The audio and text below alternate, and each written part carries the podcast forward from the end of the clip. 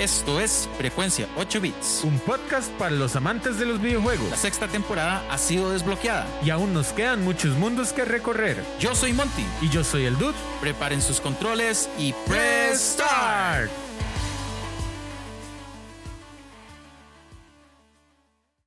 Hola, Hola amigo, ¿cómo estás?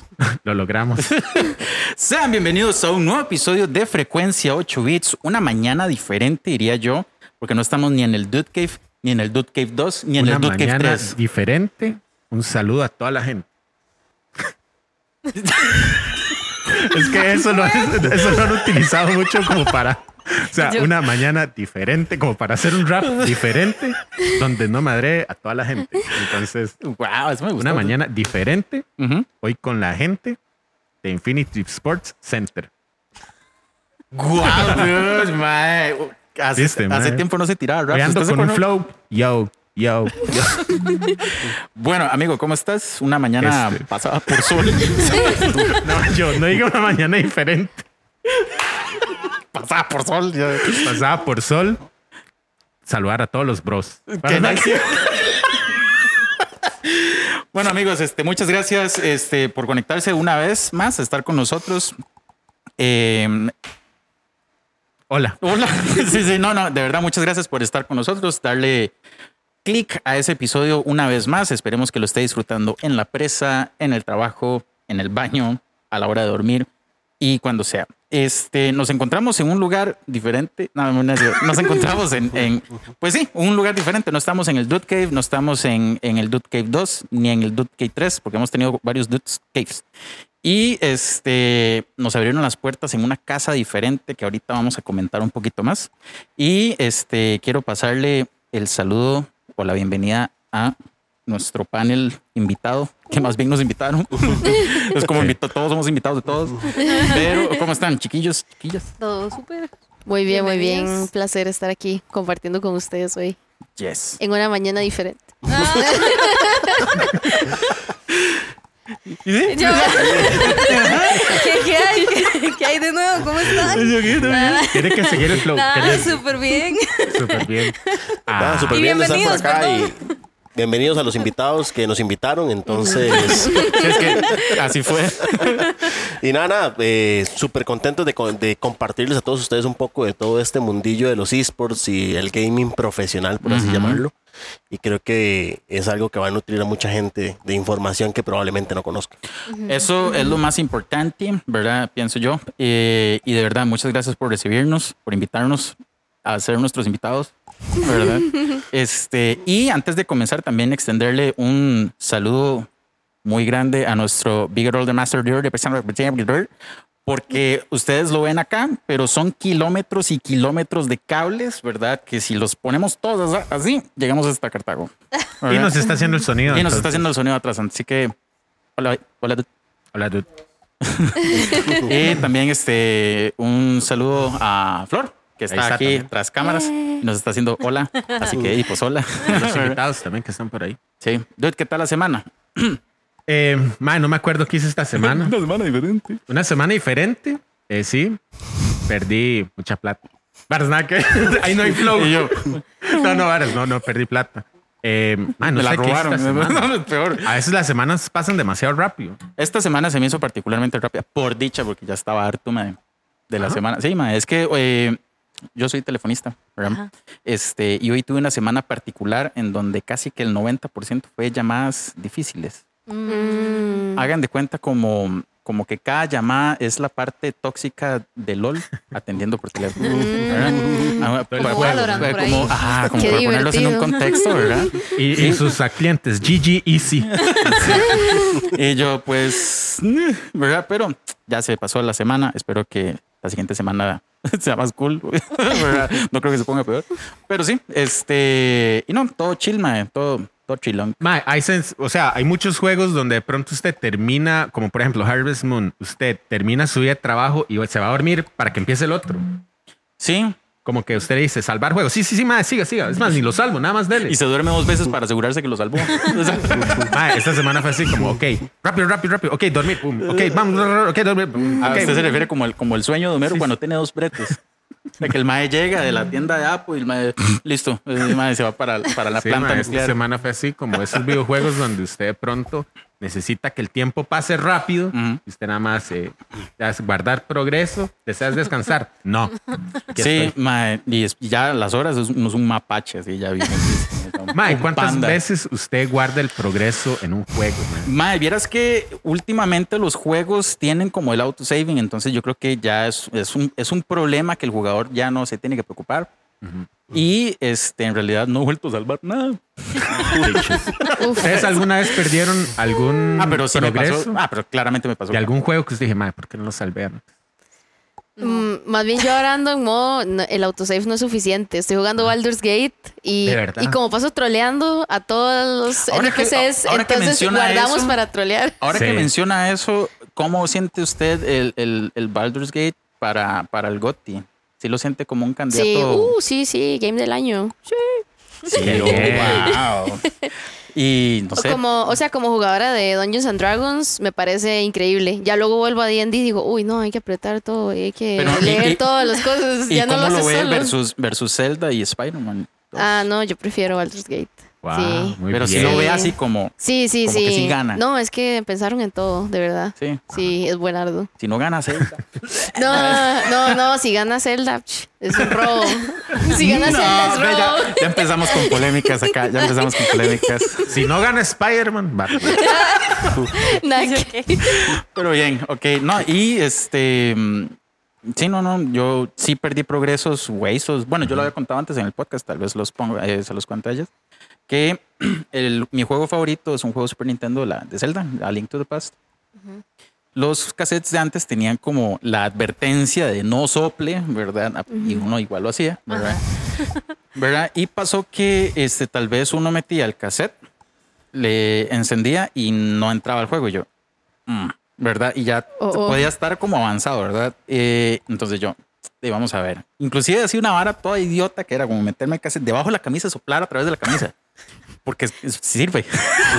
sirve. Y digamos, me entraba yo, y madre, qué bien entró, pero todo borrado.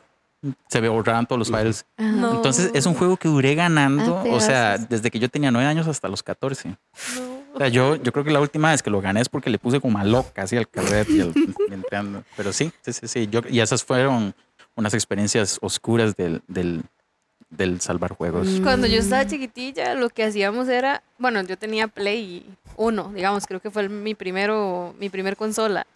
Y me acuerdo que uno agarraba el disco y lo metía a la refri, en Ah, el sí, congelador. claro. En realidad, en realidad del Play 1 ha sido la consola que más hacks he escuchado. O sea, Sí. Como que también le ponían pasta de dientes. Ajá, Sí, sí, también, sí. Para eliminar rayones. Ajá, para eliminar rayones. Limpiar con la cáscara del banano Ajá. también. el- Ay, esa no sé. Esa es nueva. Esa es Esa es nueva. nueva, sí, para mí también. Va a un basurero, ya, man. Pero sí, ¿no? Eh, el dude le ponía un tuco y ya lo era, ¿verdad? Ay, sí, yo ponía, o sea, si no ponía el play al revés, no, no, No. leía el disco y se Oh calentaba, entonces le ponía un Tenía que volcar el tele la, también. la cosita de hielos, qué peligroso. man. Sí. Pero es un buen sistema de enfriamiento. Sí, sí. Pero, pero es un charco, ¿no? No lo sé. O sea, es que en la casa había uno de esos cosas como azules que usted guarda en la refri para que Ah, no ponía el hielo en sí, ponía la bandeja. Es que no es bandeja, es como un como no sé, como algo para mantener la hielera fría. Ah, ajá, ajá, la Ah, cosa ya de plástico qué que se enfría azul, Eso. que es Sí. como, ajá, no es hielo, es un, es como un plástico Sí. con un líquido adentro y eso se enfría y Pero ya. eso no, eso no suda, entonces no creo que le haya pasado. Sí, no, no. Exacto. Ah, pues, oh, pues oh, wow, que igual. Sí. Qué tecnología. Sí, ¿eh? yo, mm, pero sí, entonces, de no sé. Paul, algún progreso que haya perdido así que dice, madre, apagar Vamos, la vamos a empezar de la Sar, cólera". algo que haya perdido. ¿no? En la vida, la vida. dice. la Los vida. videojuegos. Tú sabes que no, no recuerdo algo así eh, trágico. Creo que nada más eh, le metí muchas horas al Battlefield 3 y me hackearon la, No. la No. cuenta. Bueno, es una gran pérdida. Sí. El Battlefield 3 tenía como 1500 horas invertidas No. y me, me hackearon la cuenta y chao. Pero Y no lo volví a jugar. no salió el 4. Ah, cool. Entonces le metió mil horas al cuarto. Sí, mil- como 3000 y algo. Uf. Sí, man. Lo que pasa es que desculen ustedes porque voy a jugar, es como que voy a continuar breteando. Va a seguir trabajando. Sí, yo, Ah, entonces ese es su sueño así. Es el mae- mae su conecta, trabajo "Mae, soñado, no paro de trabajar. o sea. no paro de tuerquear, mae, Pero bien, bien, ok, cool, mae. En cambio, digamos, yo eh, estoy en el, en el autosaving no a dormir y nunca juego.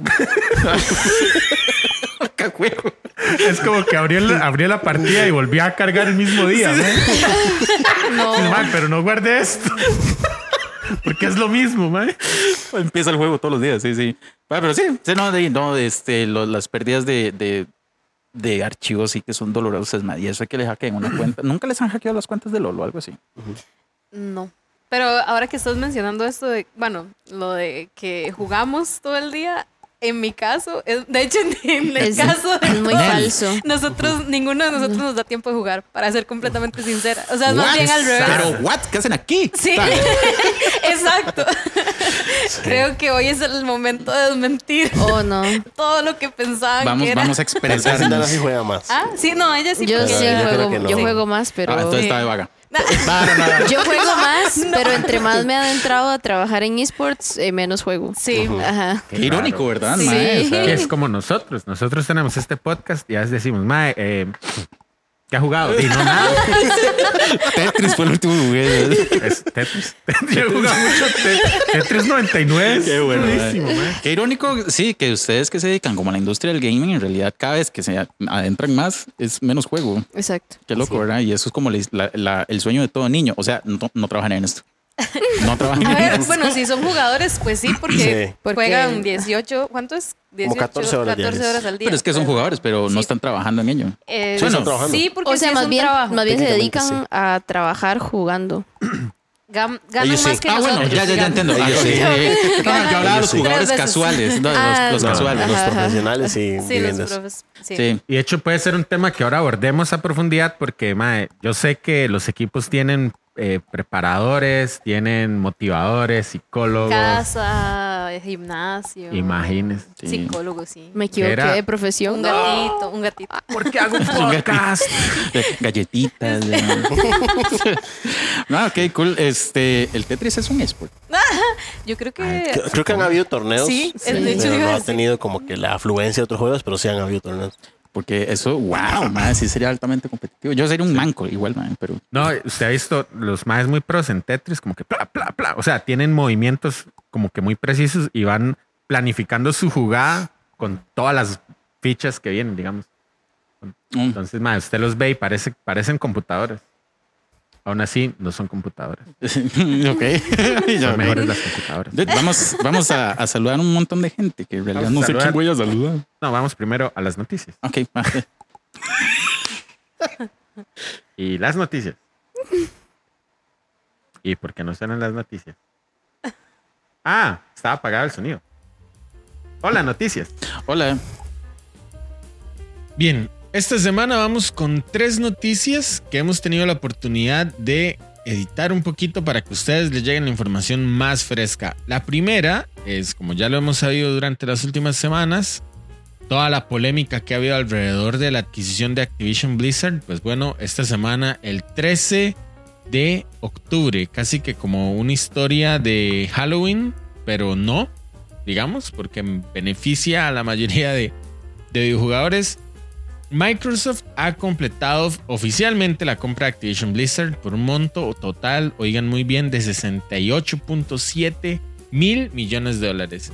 Esta adquisición se hizo efectiva después de que la CMA del Reino Unido aprobara la oferta.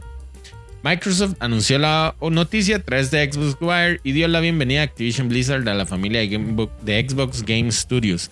A pesar de la adquisición, se espera que Activision continúe operando de manera independiente, similar como lo hace Bethesda y Zenimax desde su adquisición anterior. La noticia se acompaña de un video que resalta las franquicias de ambas compañías, incluyendo Call of Duty y World of, Warcraft, y se enfatiza la creación de nuevos mundos y experiencias innovadoras para los jugadores en diversos dispositivos. La adquisición de Activision Blizzard se vislumbra como un emocionante paso hacia el futuro de Microsoft. Y es que muchas cuentas a lo largo de todas las redes sociales esperan que Microsoft tenga la oportunidad de invertir en un montón de títulos que se han dejado invertir a lo largo de los años de Activision y de Blizzard. Por ejemplo, esperan que Spyro y que Crash, que son eh, pues eh, digamos, insignias de lo que fue el PlayStation 1, pues bueno, tengan la oportunidad de seguir siendo eh, fundadas por Microsoft. Y así un montón de historias, ¿verdad? Que se espera que tengan mucho respaldo lo que es Blizzard, Microsoft eh, y digamos Activision Blizzard, que tengan respaldo de Microsoft. Así que incluso las mismas cuentas de PlayStation en algún momento dicen, pues felicitar la compra y esperar que sigan siga habiendo el, el respaldo que hay de parte de, de estas compañías que pues producen títulos tan im- importantes para la comunidad. También para esta temporada de fiestas, Sony lanzará un modelo de Play 5 con un diseño más compacto que ofrece un terabyte de almacenamiento, tanto para la Play estándar como la Play digital, la Digital Edition. Este modelo también permite la edición de una unidad de disco Ultra HD Blu-ray a la PS5 Digital Edition.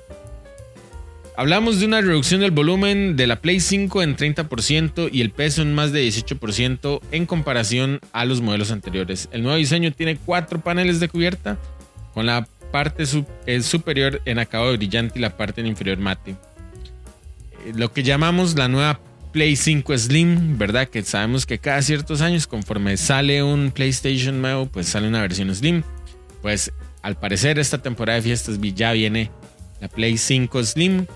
Para aquellos que compren la Play 5 digital podrán agregar la unidad, como ya dijimos, la unidad de Blu-ray, ya que se venderá por separado. Ahora, algo que tal vez no ha caído muy bien a la mayoría de personas es que la base también estará disponible por compra eh, independiente. O sea, no se podrá adquirir lo que es la base que tradicionalmente venía en el Play 5, sino que este, habrá que comprarla por separado. Este modelo estará disponible a partir de noviembre en los Estados Unidos y se lanzará globalmente en los meses siguientes. Una vez que se agote el inventario del Play 5 actual, quedará descontinuado y siendo este el Play 5 Slim, la nueva versión que eh, será disponible únicamente. Los precios recomendados para la Play 5, Slim- eh, para la Play 5 Slim serán los siguientes. 499 dólares con unidad de disco Ultra HD Blu-ray y la Digital Edition en 449. Este famoso tema del soporte horizontal, ¿verdad? Es lo que permite hacer las consolas verticales. Bueno, el soporte vertical. Eh, so, como ya les dije, se venderá por separado. Y también se espera que vendan distintos modelos de carcasas. En cuanto a los juegos, se menciona el lanzamiento inminente de Marvel Spider-Man 2, como ya lo hemos visto, e incluso estamos al día de hoy, gente, con la propuesta. eh, ahorita, ahorita lo menciono, la propuesta de- del giveaway que tenemos de Spider-Man. Otros títulos como Alan Wake 2, Call of Duty Modern Warfare 3 y con lanzamientos recientes como EA Sports FC 24, Assassin's Creed Mirage y Baldur's Gate 3. Entonces, eh, bueno, sabemos que ya para esas vacaciones viene el Play 5 Slim. Esperamos que puedan correr, comprarlo, disfrutarlo y por supuesto eh, que nos compartan imágenes y que nos digan qué tal está, qué tal corre, ¿verdad? Bueno, ustedes ahí tendrán la oportunidad de compartir con nosotros. Otro tema, antes de pasar a la última noticia y aprovechando que en este episodio estamos compartiendo con la gente de Infinity, eh, vamos primero con la noticia del giveaway. Ustedes ya saben, tenemos un giveaway, una rifa en proceso. Este, el jueves o viernes, perdón, voy a confirmar aquí. El 20 de octubre, viernes 20 de octubre, vamos a estar lanzando eh, o rifando, mejor dicho, el Marvel Spider-Man 2 en transmisión en directo con el- lo que es el nuevo videojuego de Mario Wonder. Y por aquello, aquí lo tengo, de hecho, voy a aprovechar para enseñarlo. Tenemos el Marvel Spider-Man 2, eh, lo vamos a rifar. Entonces, sigan las dinámicas en las redes sociales, en Twitter, en Instagram, en, ¿verdad? Búsquennos, ¿verdad? Compartan. Ahí ya están las, las, las, las pautas de la, de la dinámica. Pues una es seguir a la, la comunidad de frecuencia 8 bits, seguir el, el, el- el perfil en la red social en la que usted está visitando, eh, compartir con dos personas y darle repost, ¿verdad? Entonces, ahí está, gente. La verdad es que ese Marvel Spider-Man viene, ¿verdad? Ya viene. Estamos a cinco días de cuatro días de, de tener la oportunidad de tenerlo con nosotros. Así que aprovechen y corran y llévense ese juego porque la verdad eh, entre más oportunidades tenga usted de etiquetar gente, más oportunidades va a tener de ganar. Y por último, una noticia que la hacemos después de la grabación, pero que nos enorgullece poder compartir con todos ustedes, es que Saprissa Esports, parte de la división de deportes electrónicos del equipo de fútbol costarricense Saprissa, ¿cierto? Eh, hizo historia al convertirse el día de hoy que estoy grabando esto, el 15 de octubre, hizo historia al convertirse en los primeros campeones latinoamericanos de League of Legends. Ganaron el título a vencer al equipo argentino Primates 3 a 0 en el duelo de Reyes, celebrado en, celebrado en Argentina Game Show, en Buenos Aires, Argentina.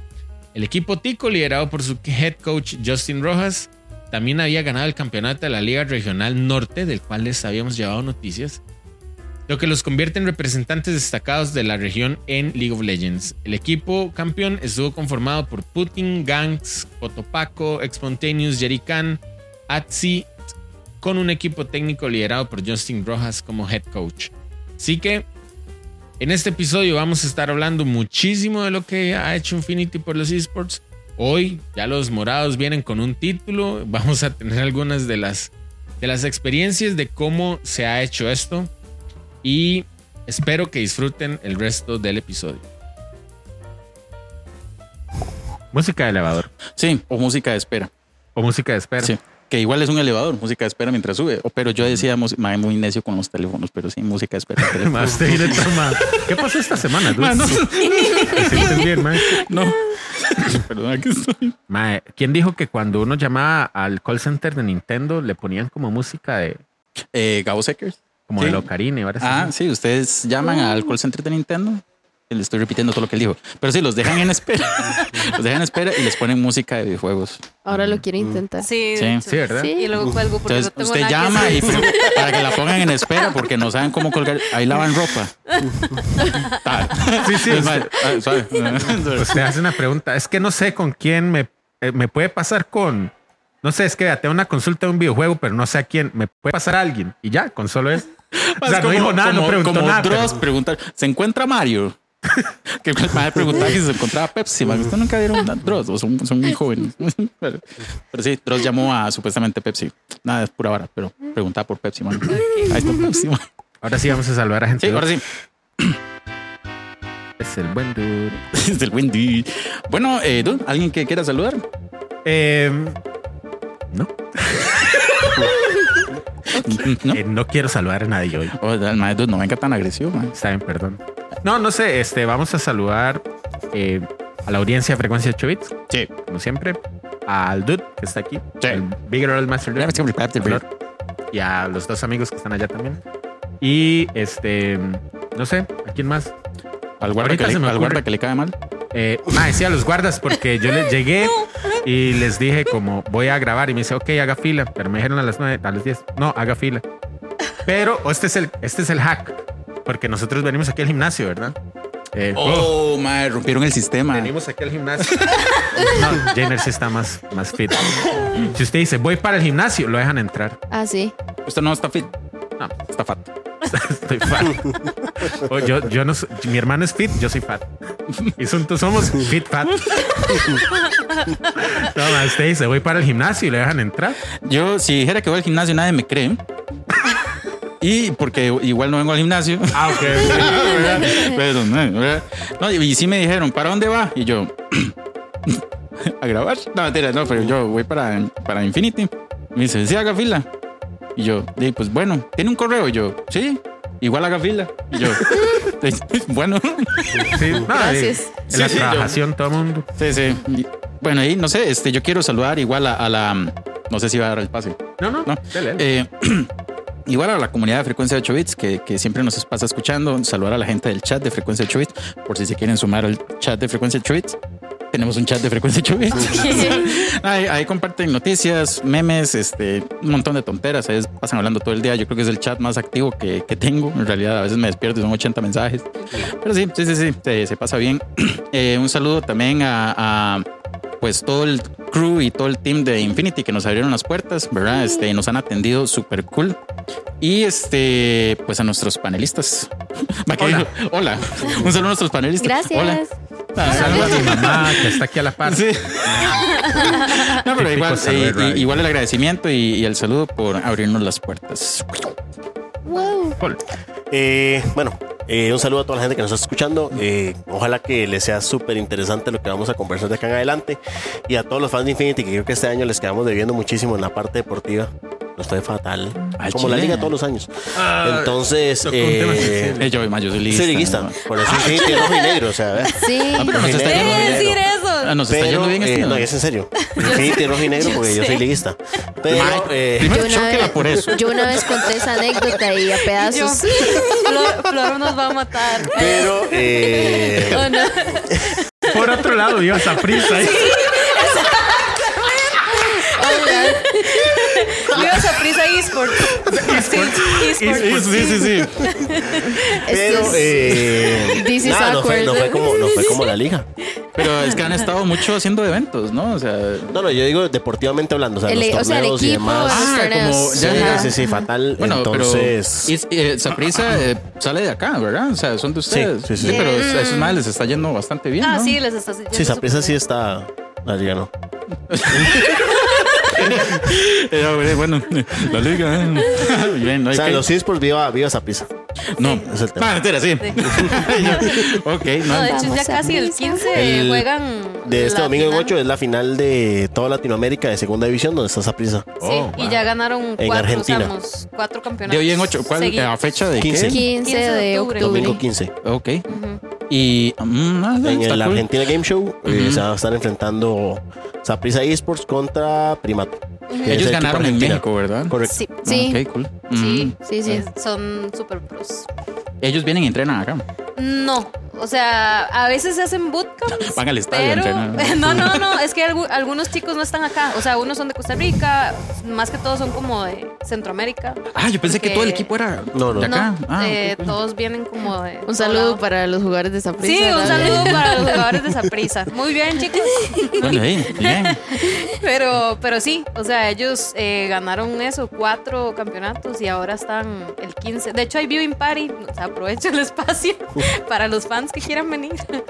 Pero sí. Pues nada, güey, bastante Sí. cool. man. Entonces, un saludo al team de Sí, Saprissa. De Saprissa Esports. Ay, yo no dije mis saludos de verdad. Sí, Eh, ah, pues, bueno, esos eran de mentira.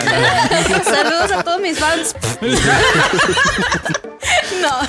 Saludos a mi mamá eh, y a Hola, mi- mamá. No, pero a mi papá sí, porque está cumpliendo años hoy. Ah. Justo de hecho por eso les pedí como venir tempranito para Ah, poder súper. seguir festejando. Pero, pero sí, un saludo a mi papá. Ah, ok. Feliz Bueno, un Feliz saludo al cumpleaños. papá. Saludos, Sí, feliz sí. cumpleaños. Feliz cumpleaños. Bueno, saludo a mi papá, a mi mamá, a mi novio, eh, que van a escuchar, todos escuchan el podcast. Este va también a la gente Somos Infinitas, a la comunidad de las chicas también que han estado ahí full metidas en todo. Eh, saluditos y pues nada, saluditos a la comunidad ahí, el, al Discord de Sindanitos Anónimos. Sí, el Discord de nosotros es como dijo Saladin Gaming, que el Discord de nosotros es el cementerio de mascotas. Sí. Sí, sí. Traté de meterle, pero. No, Ah, pero Entonces, saludo a los indanitos. sí. Sí, y ya listo. Salud. Listo, vámonos. Un Esos fueron todos los saludos. Chóquela. No, No, lo no nos salió. Es que casi siempre calzamos. No, más bien casi nunca calzamos. Y cuando no. calzamos la chocamos. Si usted oye las primeras temporadas, casi siempre se calzamos. Bueno, hemos perdido entonces el toque. ¿Qué está pasando? Sí, Ah, no. Una semana diferente. Va a seguir. nada. Una semana diferente. no, mentira. Vámonos. a ver. Dude, hoy el tema está muy variado, Sí. muy... Vamos a hablar de bizcochos, vamos a hablar de café. Sí, eh, combinaciones para esta Navidad. Sí, sí, sí. Oro rosa. Mm, si pan bon o eh, ¿cómo se llaman estos queques de Navidad? Queque navideño. En realidad sabe muy parecido. man. Y este, videojuegos. Club de tía Florita. eso está- Sí, sí, un programa de Teleclub, Es variedades. un cruce ahí rarísimo, sí, sí. Tu. Claro, no promocionamos ninguno de los. No, pero cool, ya nos fuimos. Ok, entonces, dude, Está, eh, una sí, pequeña vamos premisa. a compartir eh, con la gente de Infinity. Vamos a conocer todo lo que hacen, porque en realidad es un montón. Sí. Yo diría que es como uno de los principales promotores de la escena gaming del país y cuidado y no de Latinoamérica, ¿verdad? Mm. La idea es conocer qué es lo que hacen. eh, la idea es ver eh, en cómo se invierte cada uno en el proyecto, conocer la historia, conocer tal vez algunas anécdotas, Ah, ¿verdad? ujú. Y también abrir el espacio a la comunidad de Frecuencia 8 Bits y la gente que nos oye a que conozcan también a Infinity, que si quieren venir acá a darse una vuelta. eh, No ahorita, porque estamos grabando. ahorita Claro, no. pero sí. bueno, pero si vienen, si nos está escuchando y es lunes, Ah, entonces sí. para- Ah, no, sí, tampoco. No, no, tampoco. Ah, no, entonces. lunes a las 5 de la mañana, no. pero que vengan y conozcan el proyecto, Sí. porque de verdad es, es como, bueno, no sé, como de- lo que uno soñaba cuando era Willa. Sí. La verdad. Y después uno ya no juega. no, pero sí, este, pasa- antes de empezar a, a conversar un poquito, tal vez eh, voy a compartir lo que yo veía y tal vez lo que a muchos les pasa. Que digamos, yo venía a- pues aquí al mall, eh, están ubicados en, en Oxígeno, también ¿verdad? Para, para que sepan dónde estamos ubicados. Ujú. Y este, mm, pues es una, es, es una fachada que yo veía como que raro, siempre está como oscuro, pero yo veía Rocket League y yo, "Mm, qué cool. ¿Y, y, y qué? Verdad. Pero una vez que nos abrieron las puertas, esto es un mundo increíble, así que press start para ver cómo comenzamos con todo esto. Estar- Está. Sí, Entonces, eh, no sé, vamos a empezar como por lo que hacemos con, con todos los invitados, porque nos gusta conocer la historia detrás de, de ese perfil jugador. ¿Es ese primer juego o ese juego que lo enganchó en el mundo de los videojuegos? ¿O cuál fue esa primera consola o ese primer juego? ¿O cómo comenzó toda esta vida del, del gaming? Bueno, en mi caso, yo empecé como espectadora. He sido espectadora toda mi vida. este, porque mi papá es gamer de compu. Entonces, yo consola tuve hasta como los 12 años o algo así, pero la compu, desde que yo tengo memoria, ha habido una computadora en mi casa. Entonces, a él le encantaba jugar. Recuerdo que jugaba eh, algo que se llamaba La Máscara de la Eternidad. Buenardo era ese juego así, en los noventas. de los noventas. Y a mí me da mucho miedo porque era como que había zombies y, el- el- o sea, él tenía como que ir haciendo cuestas, así, como por ese mundo en el que estaba, porque la gente como que le cayó una maldición y se convirtió en piedra y entonces la idea de él es como recuperar las vidas de toda la gente Oh, en, wow, en ese lugar. cool. Ujú. Entonces yo me sentaba a verlo así atrás de él, o sea, como verlo jugar y luego lo veía jugar FIFA. Recuerdo así como toda la entrada de FIFA del 99, Qué ¿verdad? bueno, FIFA 99. Winning Este, la canción, la canción está así en mi cabeza, digamos. Eh, y luego jugaba muchos eh, juegos de Star Wars también. Entonces esos son como mis primeros recuerdos de juegos, pero yo nunca jugaba. Yo lo veía él jugar, digamos. Y ya cuando compramos el Play 1, eh, jugábamos eh, juegos de pelea de X-Men. Entonces ahí, por ahí empecé. El Marvel vs. Capcom. Eh, Es que, sería es que hay, es que hay preguntar, uno de X-Men que, que solo es de X-Men. Solo de X-Men era. es un chuzo de Play 1. Ajá, Ah, era, era buenísimo ese Mi juego. jugador era Nightcrawler, pero no sé si lo dije bien, pero sí. Ajá. Ah, ok, cool. Yo ahí adquirí el odio hacia Wolverine porque siempre me ganaba con Wolverine, entonces fue a partir de ese momento ahí. O sea, usted ve el películas de. Wolverine y se lo van, este man, no, no, no, no me la hace, no, no me la hace. no, no, no. Sí, sí, sí, pero sí, así fue, así fue mi nacimiento. Ah, los ok, su nacimiento. Me encanta decir la palabra. Así fue mi nacimiento. ok, cool. Eh, a mí me pasó casi que lo mismo, nada más que con mi hermana, porque mi hermana sí era bien inquieta con eso de, ¿verdad? Bueno, sí, también eh, teníamos compu, ella pasaba con emuladores y cosas así. Me acuerdo de un juego que no recuerdo el nombre, porque estaba muy chiquitita, pero éramos como gangsters y entonces íbamos juntas. Y me acuerdo que, digamos, yo usaba como los controles en el, en el teclado y ella era el mouse. entonces, digamos, ella jugaba del lado del mouse y yo aquí de este lado y entonces éramos gangsters, hacíamos como misiones y llegábamos al jefe final y otra lo volvíamos a comenzar.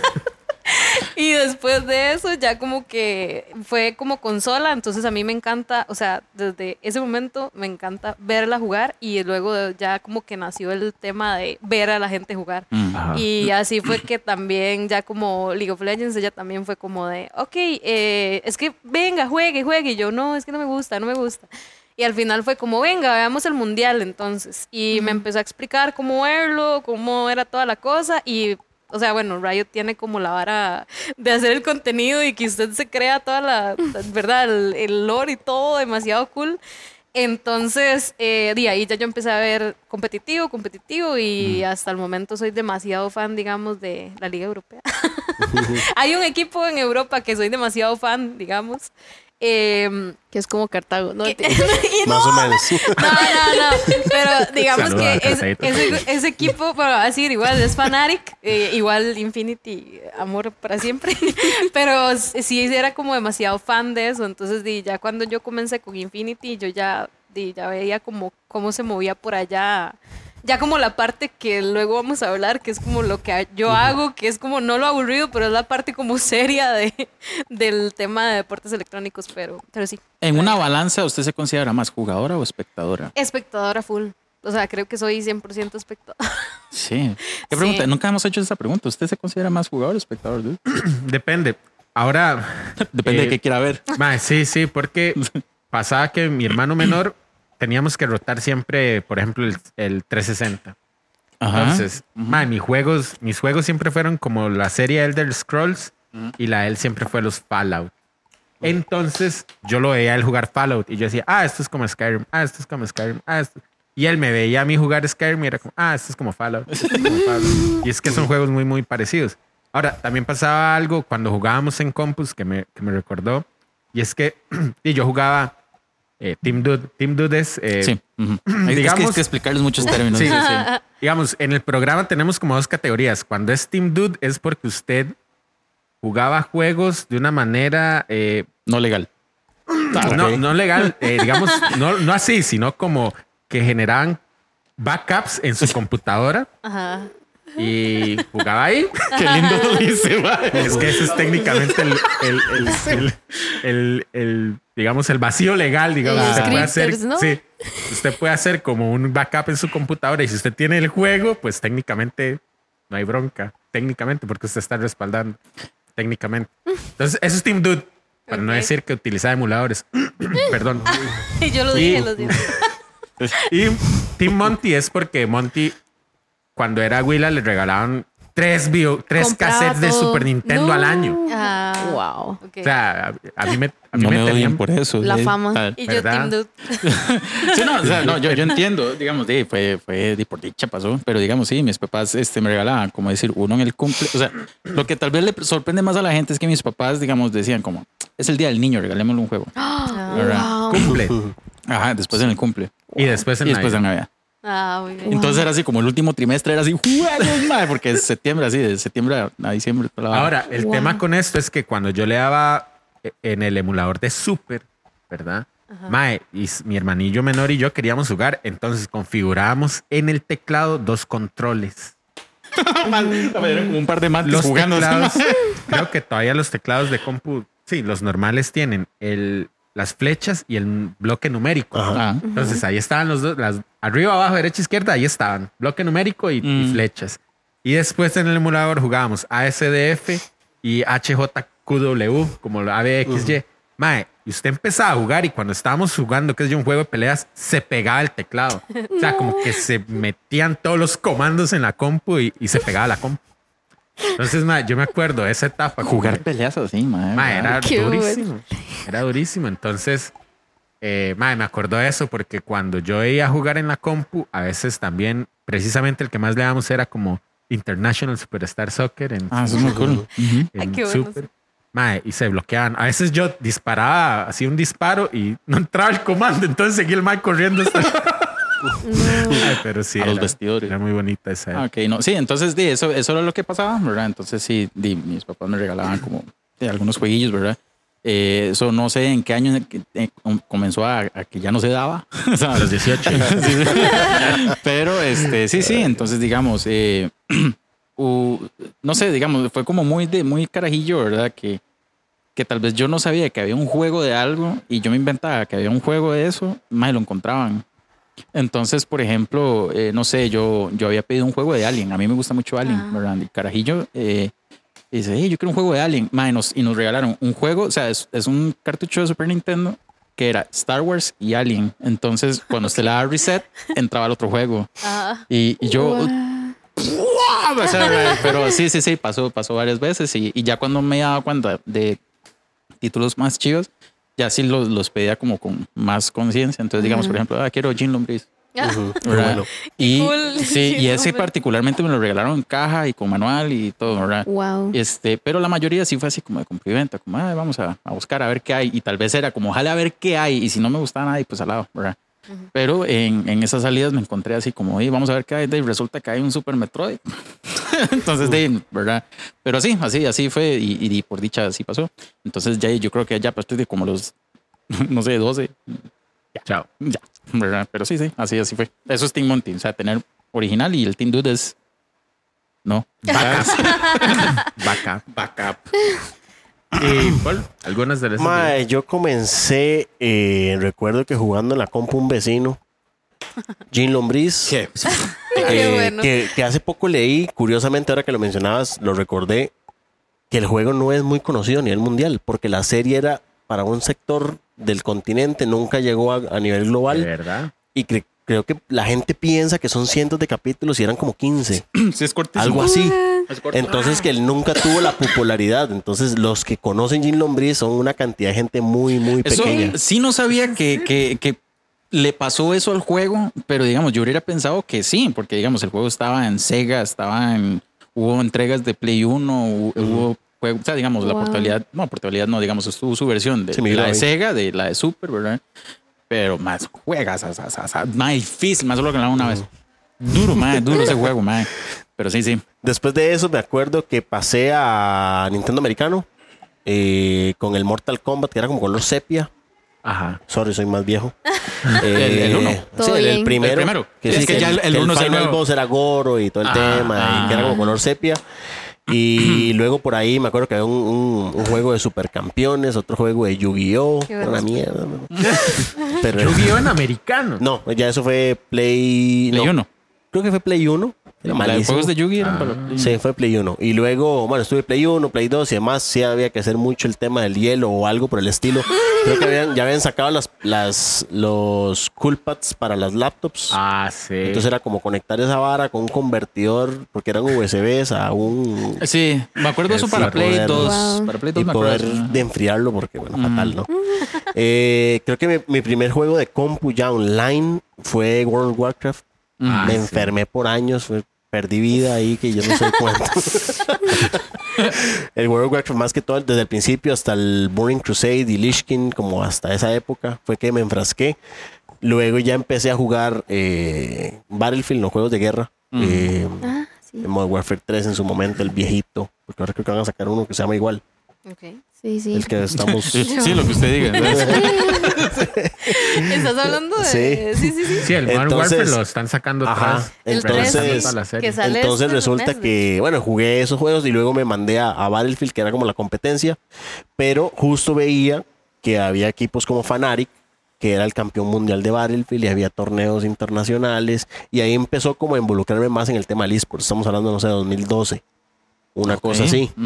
Eh, luego me pasó lo de la cuenta, salió Battlefield 4, arranqué en Battlefield 4 y ahí empezamos a competir más de lleno. En Battlefield 3 ya competíamos, pero malísimo. O sea, según yo, en esa época, en la ignorancia, jugar en una pantalla, en compu, jugar en una pantalla de 32 pulgadas era lo más pro que había. Ajá.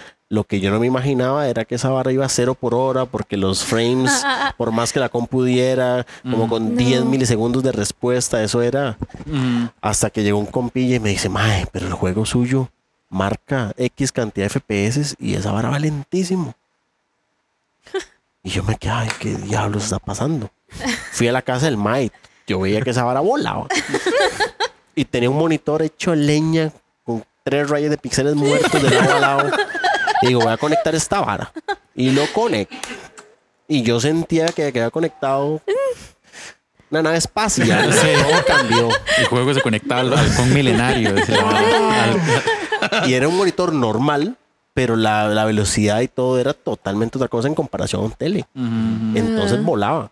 Y entonces empecé a mejorar mucho en el juego, empezamos a hacer un equipo que es hoy en día Infinity. Y hasta el día de hoy estamos en esto. Luego League of Legends y demás, pero eso lo vamos a contar ahora luego. Ok, cool, que, que montón de historias, ¿verdad? Y se va armando. Y se va ar- sí, pero, eh, eh, eso, eso de conectar la compu al dash del Manu Ignacio, así el halcón milenario. más. sí, sí, no, vieras que yo, por, por un lado, eh, siempre me consideré mm, más jugador, pero jugador casual, en realidad. Este, sí, pues, so- no sé, creo que me, me, me considero más, un- eh, que me gusta más como lo retro, ¿verdad?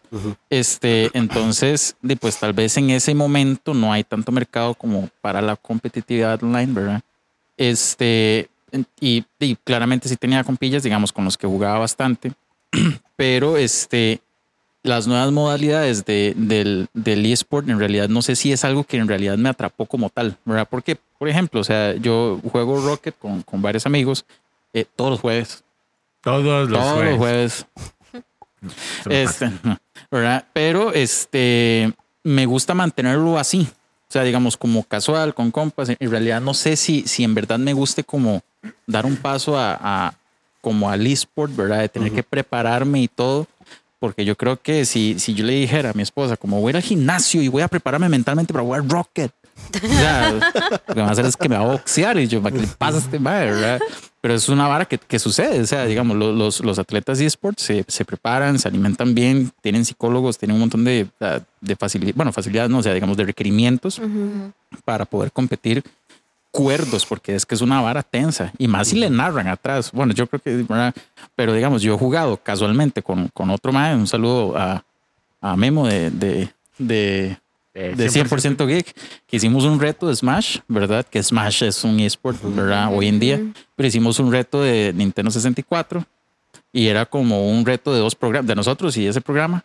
Entonces era como uno contra uno, digamos, y, y el dude y el otro madre narraban atrás. Madre, ustedes no, o sea, yo sentía un, un lomo plateado aquí subido y yo, madre, que estaba tan tensa", o sea, y yo, madre, o sea, pero sí, no, no, no sé si, si, si querer enfrentarme a la parte de eSport sea algo como que realmente quiera. O sea, es una vara, siento que demasiado retadora, muy, muy, muy retadora. De- Mae, yo tengo un amigo que sí es, eh, de hecho lo tuvimos en el programa, eh, a, a Gabriel de Hermanazos Gaming, Ah, hicimos sí. ese episodio. Eh, mae, y si hay una vara como de, de los deportes, digamos, de, de videojuegos, de los esports.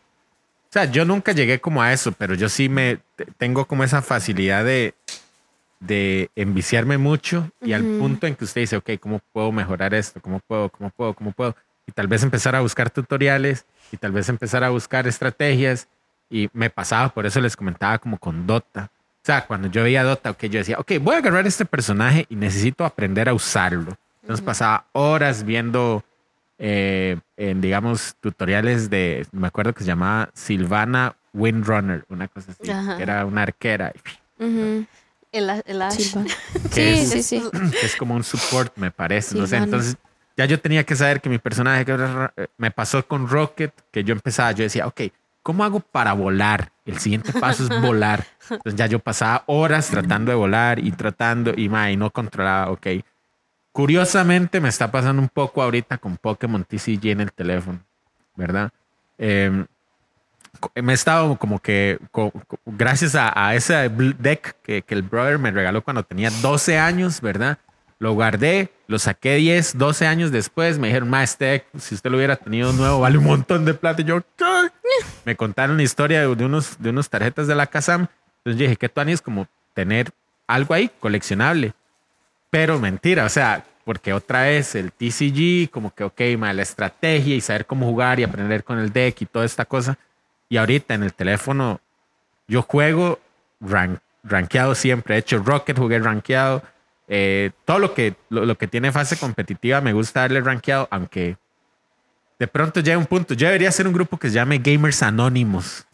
no sé si ya existe. Porque llega un punto en que usted dice, madre, no suave, estoy. eh, son las 4 de la tarde y no he almorzado. Como que Ajá. O de pronto usted dice, última, última partida, 3 de la mañana, última partida, última. Entonces. Amaneció. esa Me pasó, me pasó. Sí, es, es como que usted dice, eh, ok, suave, no. eh, también tengo otras responsabilidades en la vida. tengo que atenderlas y creo que es. Otra responsabilidad. Tengo que aprender bien a usar este jugador, por ejemplo. Es Como que que no sale. No llega a eso. Usted dice, "Man, no, algo está pasando. Incluso con ese juego, Don't Starve, o sea, yo pasaba horas y entendiendo y, ¿verdad? Entonces, digamos que a la par de mil horas de juego, hay un montón de horas que usted no contabiliza de aprender a ver a un mae, de cómo juega, de aprender tal vez a utilizar un tipo de arma o cómo modificarla. Entonces, eso usted lo puede llevar, digamos, como a, a meterse mucho, ¿verdad? Ujú. Ahora, también el tema es, y ahorita lo pensaba, y nosotros eh, tenemos, bueno, estamos en el tercer piso, que llaman, ¿verdad? Tercera, tercera edad, para- tercer piso. Yo, yo todavía no. ah. No, Nosotros sí somos de Sí, ese tercer piso. Y digamos, tal vez nosotros hemos, y tal vez, bueno, no sé qué tanto, Ya eh, casi, ya casi. pero digamos, si hay un, un proceso que usted se está viendo mucho en esta generación, que es como, ok, los videojuegos sí pueden ser algo profesional. Sí. Tal vez nosotros sí juliamos un poco como con la idea de, uy, no, es que si hago esto soy un vago, ¿verdad? Ujú, ujú. Pero ya en esta generación sí se está viendo eso. O sea, se está viendo gente que, Ujú. que genera, que tiene que cuidarse, que tal vez tiene otros proyectos, pero que le dedica tiempo muy estructurado al videojuego. Sí, digamos, eh, nosotros habíamos hablado en otro episodio, eh, creo que es la primera temporada, eh, que lo mencionamos como la profesión del vago, ¿verdad? Ok. Porque este, era como toda la vara de que eso es para, vaga- para vagos. Porque yo creo que, o sea, eh, el, el estereotipo del jugador vago era el que uno salía de la escuela eh, ¿verdad? y uno pasaba por un video Ajá. y había un montón de madres que no iban a los colegios o, y pero que hoy en día y tal vez unos pros, ¿verdad? En, lo, en jugando, ¿verdad? Pero ese era como el estereotipo. Pero sí, sí, sí. eh, eh, yo diría que, di que los tiempos cambian y, y ahora es una, es una profesión. O sea, de hecho, estábamos hablando con alguien hace, hace poco también de que desaparecen ciertos trabajos porque ya no se ocupa ese- esa actividad y aparecen otros. Y yo diría que el gaming es uno de esos empleos nuevos, ¿verdad? Que la gente no lo entiende porque la gente nada más lo ve como entretenimiento, pero ahí te- hay un, hay un trabajo detrás del entretenimiento, ¿verdad? Sí. Entonces, sí. Que de Eh, hecho ahí, bueno, ahí te interrumpo. no, dale, dale. Que eso es lo que hacemos mucho nosotros también. O sea, eh, explicarles y asesorar. Ajá, exactamente. Evangelizar. Al- tanto como Literal. empresas como gente que viene gente. acá y que nos pide charlas, ¿verdad? Para entender un poco más de los esports, porque nosotros y, pues siempre estamos abiertos a eso, ¿verdad? O sea, que vos me digas como quiero traer a todo mi equipo de trabajo porque yo quiero que de verdad entiendan que esto no es un juego, porque realmente los esports no son un juego. O sea, gaming sí, la- desde la señora que juega Candy Crush, o sea, eso es gaming. y eso Soy esa señora. Sí. pero, pero mucho de hecho lo que nosotros hacemos es contarles, eh, o sea, la- lo grande que es esto, porque es una industria que te genera eh, dos veces más que la, la música o tres veces más que las películas, o sea, es como todo un mundo que ahorita de hecho es como que las empresas están empezando, ¿verdad? Como a involucrar y a entender y es como, ah, me estoy quedando atrás. Eh, esto de los videojuegos no era tan de eh, pasatiempo y así, sino que ya es como todo una cosa, más que todo también por el tema de lo de mm, cuando estuvimos en pandemia, Ajá. que ya sí venía en crecimiento, en- Eso, eso pandemia, todos adentro, fue como, ah, todo el mundo juega, Ajá. todo el mundo hace stream, porque eso también, eh, o sea, así como eh, a nivel de acá, del Infinity Gaming Center, a mí me da como mucha risa y yo se los cuento a los clientes, que nosotros acá arriba teníamos las, las salas para hacer streaming. Pero digamos, porque la gente no tenía ¿Dónde el cómo? dónde hacer streaming. Y cuando empezó la pandemia y todo el mundo se equipó con micrófono, con, ¿verdad? Todo para poder empezar a hacer su propio contenido. Y si ustedes ven, las empresas de telecomunicaciones tuvieron a huevo que mejorar las velocidades y todo de sus paquetes, porque antes de la pandemia, creo que es 100 megas era extremadamente caro. Sí, de Sí. hecho, ah, digamos, a mí, a mí me o sea, da curiosidad como de verdad, el, el- siento que fue como un cambio, o sea, obviamente es progresivo, pero sí hubo un momento en que fue así, bla, ¿verdad? Ajá. Porque es cierto, digamos, los, las empresas que distribuyen servicios de internet y todo, ahora le venden a usted la vara de como, y para que te puedas conectar mejor y no te quedas, y no tengas problemas con lag. y Ah, oh, wow, ¿verdad? Y esas exactamente. varas. O sea, y antes era una vara de como, oh, sí, no sé cuántos canales y internet. Y ya suena todo, como ya, ya nadie ve tele. O sea, De hecho, de y, para, y para volver tal vez...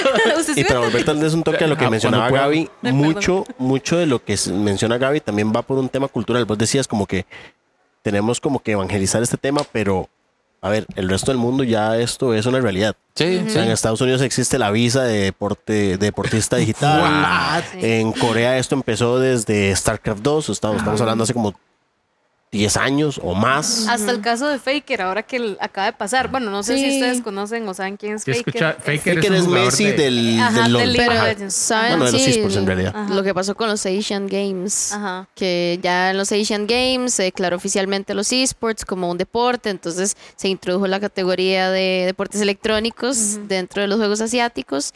Y eh, uno de los reconocimientos del gobierno de Corea es que si un deportista logra premios olímpicos o Ah, el que no oro los no los en llaman los a servicio Exactamente. Ah, sí. no van. Sí. Ajá, Entonces, servicio militar. Corea logró el oro en los Juegos Asiáticos en League of Legends y no Y van a ya no hacer van a hacer servicio militar. Sí, Ok, algo, algo había leído yo. Algo me pasaron una foto de. Entonces, de, al final de cuentas, es un tema también cultural y social que en Latinoamérica, por, por, por todo lo que tenemos, desde tema económico hasta tema, y lo voy a meter porque creo que es, es importante y de cierta manera impacta, hasta un tema de creencias religiosas y demás, los esports y todo este desarrollo se ha visto mermado un poco y frenado por, por esa forma en la que fuimos criados. Entonces, si ves países como México, que tiene una abundancia de creencias y, y culturas y subculturas, es mucho más desarrollado. Si vas al sur, a Chile, Argentina, es mucho más desarrollado. Si brincamos a Brasil, es mucho más desarrollado. Desde el tema de las competencias como tal, hasta la cantidad de dinero en presupuestos de marketing que hay sí. invertidos. Sí. Y es porque están mucho más allá. O sea, hay tres escalones más arriba ellos que Latinoamérica habla hispana, o por lo menos de nuestra región en Centroamérica. Y si hablamos de Estados Unidos, Europa, Asia, pues son 20 escalones más arriba, ¿no? Pero sí hay una dependencia de, de ese desarrollo o, o ese quitar un poco esos mitos y tabúes que hay alrededor de, de los videojuegos, ¿no? Como Sí. ustedes mencionaban antes, antes éramos los vagos, hoy en día es una realidad de que esto Ahora genera- somos vagos profesionales. Exactamente. Entonces, No, y estos chicos, bueno, marcas vienen y cuando hacemos esta charla es como, ¿cómo? Pero ellos ganan plata y es como, ganan más plata que Es que es todos ustedes. inconcebible para ellos. Es No, que ah, verdad, todavía, sí. existe la, la idea de que para que Sí. usted tenga un trabajo es porque tiene que pasarla mal y cansarse. Sí, no. Pero Ah. probablemente sí se cansan y la pasen mal. Es que Sí. también, Ah, también entonces sí es un trabajo. O sea, también Sí, existe la mala concepción de que si usted está jugando, usted está pasándola bien siempre. Y no es cierto. Sí. Es, por eso hay psicólogos deportivos. Entonces, eh, no es tan real. Hay muchos problemas de salud mental en esports Sí. y hay que estar trabajando mucho ese tema. Y al ser una industria de entretenimiento, pues la gente está súper pendiente que de sus números, de cómo estoy desempeñándome hacia afuera. O sea, es que es un trabajo igual que cualquier otra cosa. Entonces, sí es muy importante desmitificar lo que sucede hacia adentro porque todo el mundo dice, ah, sí, juegan, ah, sí, qué divertido. Sí, no es tan así en realidad. No, esos Y chicos llega un momento lloran. donde- Bueno, sí, vos- llega un momento donde ya deja de ser un videojuego y se es. convierte en un trabajo. Exacto. Vos jugás cuando tenés ganas. Entonces, ma, hoy amanecí motivado y le meto cinco horas hasta ahora. Y le dicen, Pues resulta que el jugador profesional, primero. pero resulta que el jugador profesional tal vez hoy no tiene ganas, sí, pero Ajá. tiene que jugar. tiene que levantarse, ajá. tiene que desayunar en las horas y tiene que sentarse a entrenar porque tiene que cumplir, es su trabajo. Para eso le están pagando. Entonces, no es lo mismo cuando lo haces por hobby y demás que cuando ya es una profesión. O sea, ya deja de ser un poco. Después, el League of Legends, por ejemplo, es un juego donde tenés que estudiar el juego. Mañana sale un parche que te cambia medio juego y Todo. decís, Y hay "Ma, que el personaje en que yo era todo". más bueno ya no está poderoso y tengo que usar un personaje que no me gusta y tengo que aprenderlo a usar, tengo que ver cómo hago para que complemente a mi equipo y para neutralizar al otro equipo. A huevo. A, a huevo. Exacto. O sea, tenés que meterle horas de horas de horas para aprender lo nuevo que cambió ese parche el juego. Es que- Entonces, sí, sí, sí, sí. es, complicado. O sea, llega un momento donde ya no es, ay, qué tuanis, eh, amo Eh, jugar y me siento con todas las ganas del mundo, ¿no? Sí, sí, y sobre todo donde- LOL, que LOL es, es mucho más complicado que otros juegos. Yo creo que el nivel de dificultad de League of Legends, entrando en este momento, que hay tantos personajes y tantas cosas, es muy difícil acoplarse Sí. al juego y aprender, digamos. Y luego, eh, esto que, pues, si yo ya soy un equipo profesional y yo estoy trabajando, tengo que dar resultados. ¿Siente usted que una persona Las que quiera jugar LOL por resultados. primera vez ya la agarró tarde? O sea, porque ya el juego está muy... O sea, si usted quiere ser un jugador casual, no. Si usted sí. quiere como ser muy bueno, eh, tiene que de verdad dedicarle muchísimo tiempo a League of Legends. Porque la clave del éxito de LOL ha sido cambiar todo. Cada año cambian todo en el juego. Entonces, Sí. uno aprendió un año y si no sigue, eh, ya usted está desactualizado. Entonces, de verdad, es como, no sé, como estudiar, no sé, medicina, para mí es como lo más parecido, que hay muchísima información y uh, los médicos, bueno, en, cual- en cualquier profesión en realidad, tienen como que seguir estudiando, actualizándose cada año, así pasa con el League of Legends. Mm. Ve, es que es una, es una mentalidad, man. Eso- imagínese ahora, y todo eso ocurre adentro. Ujú. Ujú. Ahora, cuando usted está jugando, la presión, o sea, la presión de saber que usted está en, no sé si en público, si lo están viendo, y todavía sí hay de eso que le dicen, eh, pero desconectó el teclado, mae. O sea, todavía hay como todas esas variables de saber manejar sus emociones en el momento, de ir, rela- o sea, no ir relajado, pero sí ir enfocado, tratar de estar como con la, con la mente en eso, mae, ¿no? En el juego, La como en meten High en School Musical. No, y, después métanle también la dificultad de que ya se vuelve más un deporte, como un deporte tradicional, donde las competencias se llevan acá a un estadio, donde hay gente gritando, donde escuchas de fondo al narrador diciendo que, Que sos los- malísimo. Los están estompeando. ¿me Sí, ojalá O le estén diciendo, pero ¿qué está pasando con. Sí, con fulano de tal la Paul?" cagó, no sé qué, no sé cuánto. Y es como, "Ma, y usted está ahí tenso, la gente está Ah. gritando, eh, está la mamá de tu novia, lo que sea enfrente, y es como, madre, la estoy cagando. Eh, ¿Me entiendes? O sea, es como ese reset de, que, que también hay que hacer mental, tratando de encapsularse en lo que estás hablando con tus compañeros como para seguir. Entonces sí, sí va mucho más allá de, ah, me siento en la sala de mi casa y juego Sí. sino Sí. que hay un montón de presiones. Eh, siento que a veces cuando los que dirigimos los equipos viajamos y estamos con jugadores también es una presión extra. O sea, nosotros no vivimos allá con ellos, pero cuando estamos ahí, obviamente hay una presión de más. Está uno de los dueños del equipo aquí. Tenemos que ganar y si perdés, En realidad yo sí, sí, entonces sí. vas sí, a salir sí, del entiendo. escenario y dice, uy, mae, la hacha aquel mae. Sí. ¿Y ahora qué vamos a hacer? ¿Entendés? O sea, es todo, Sí. todo- Sí. o sea, ya dejó de ser completamente el juego porque me gusta. Ya pasó a otra arista completamente diferente. Qué loco. Ahora, digamos, bajo todo, esta, todo este entendimiento de los eSports y cómo se vive, ¿cómo nace todo esto? O sea, digamos, donde estamos ahorita, ¿cómo, cómo nace Infinity? O sea, ¿de dónde sale esa idea? Dijo, o sea, no sé si es como mal, estoy muy vago.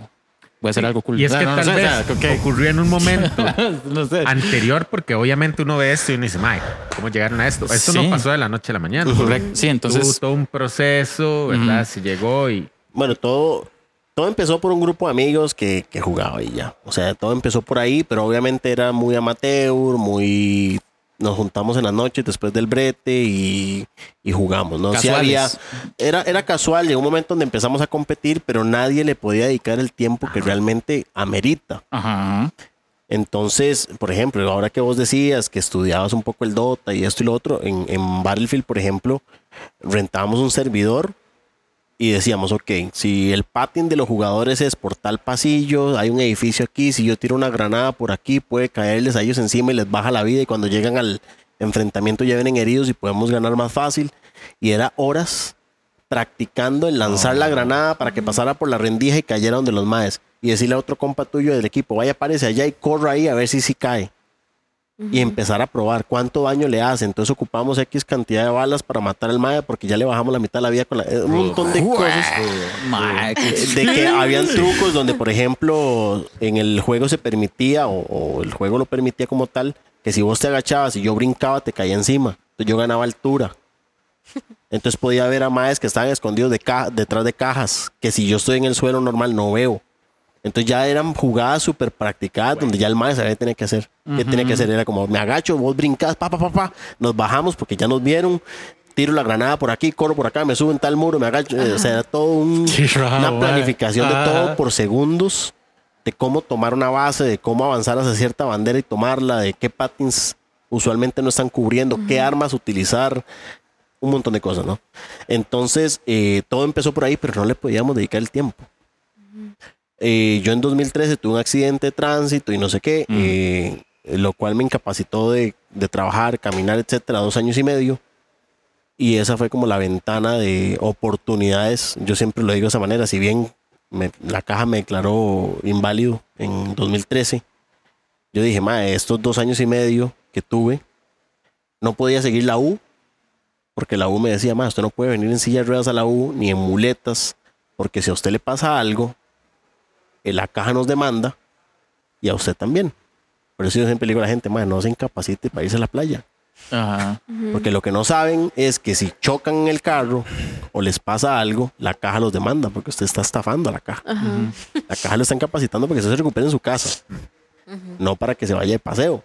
Y le meten hasta eh, esta cuestión comunal, ¿cómo se llama esa hora? Trabajo Trabajo. Trabajo comunal. comunal y todo ese tema, y hasta cárcel puede ir, son de 5 o 9 años. Entonces era ¿Yo? como, mae, y eso eh, mucha gente no lo sabe. Yo cuando llegué a la U, porque yo según yo llegué aquí en silla de ruedas a seguir la U, y me dice, no, mae, ¿usted qué está haciendo aquí?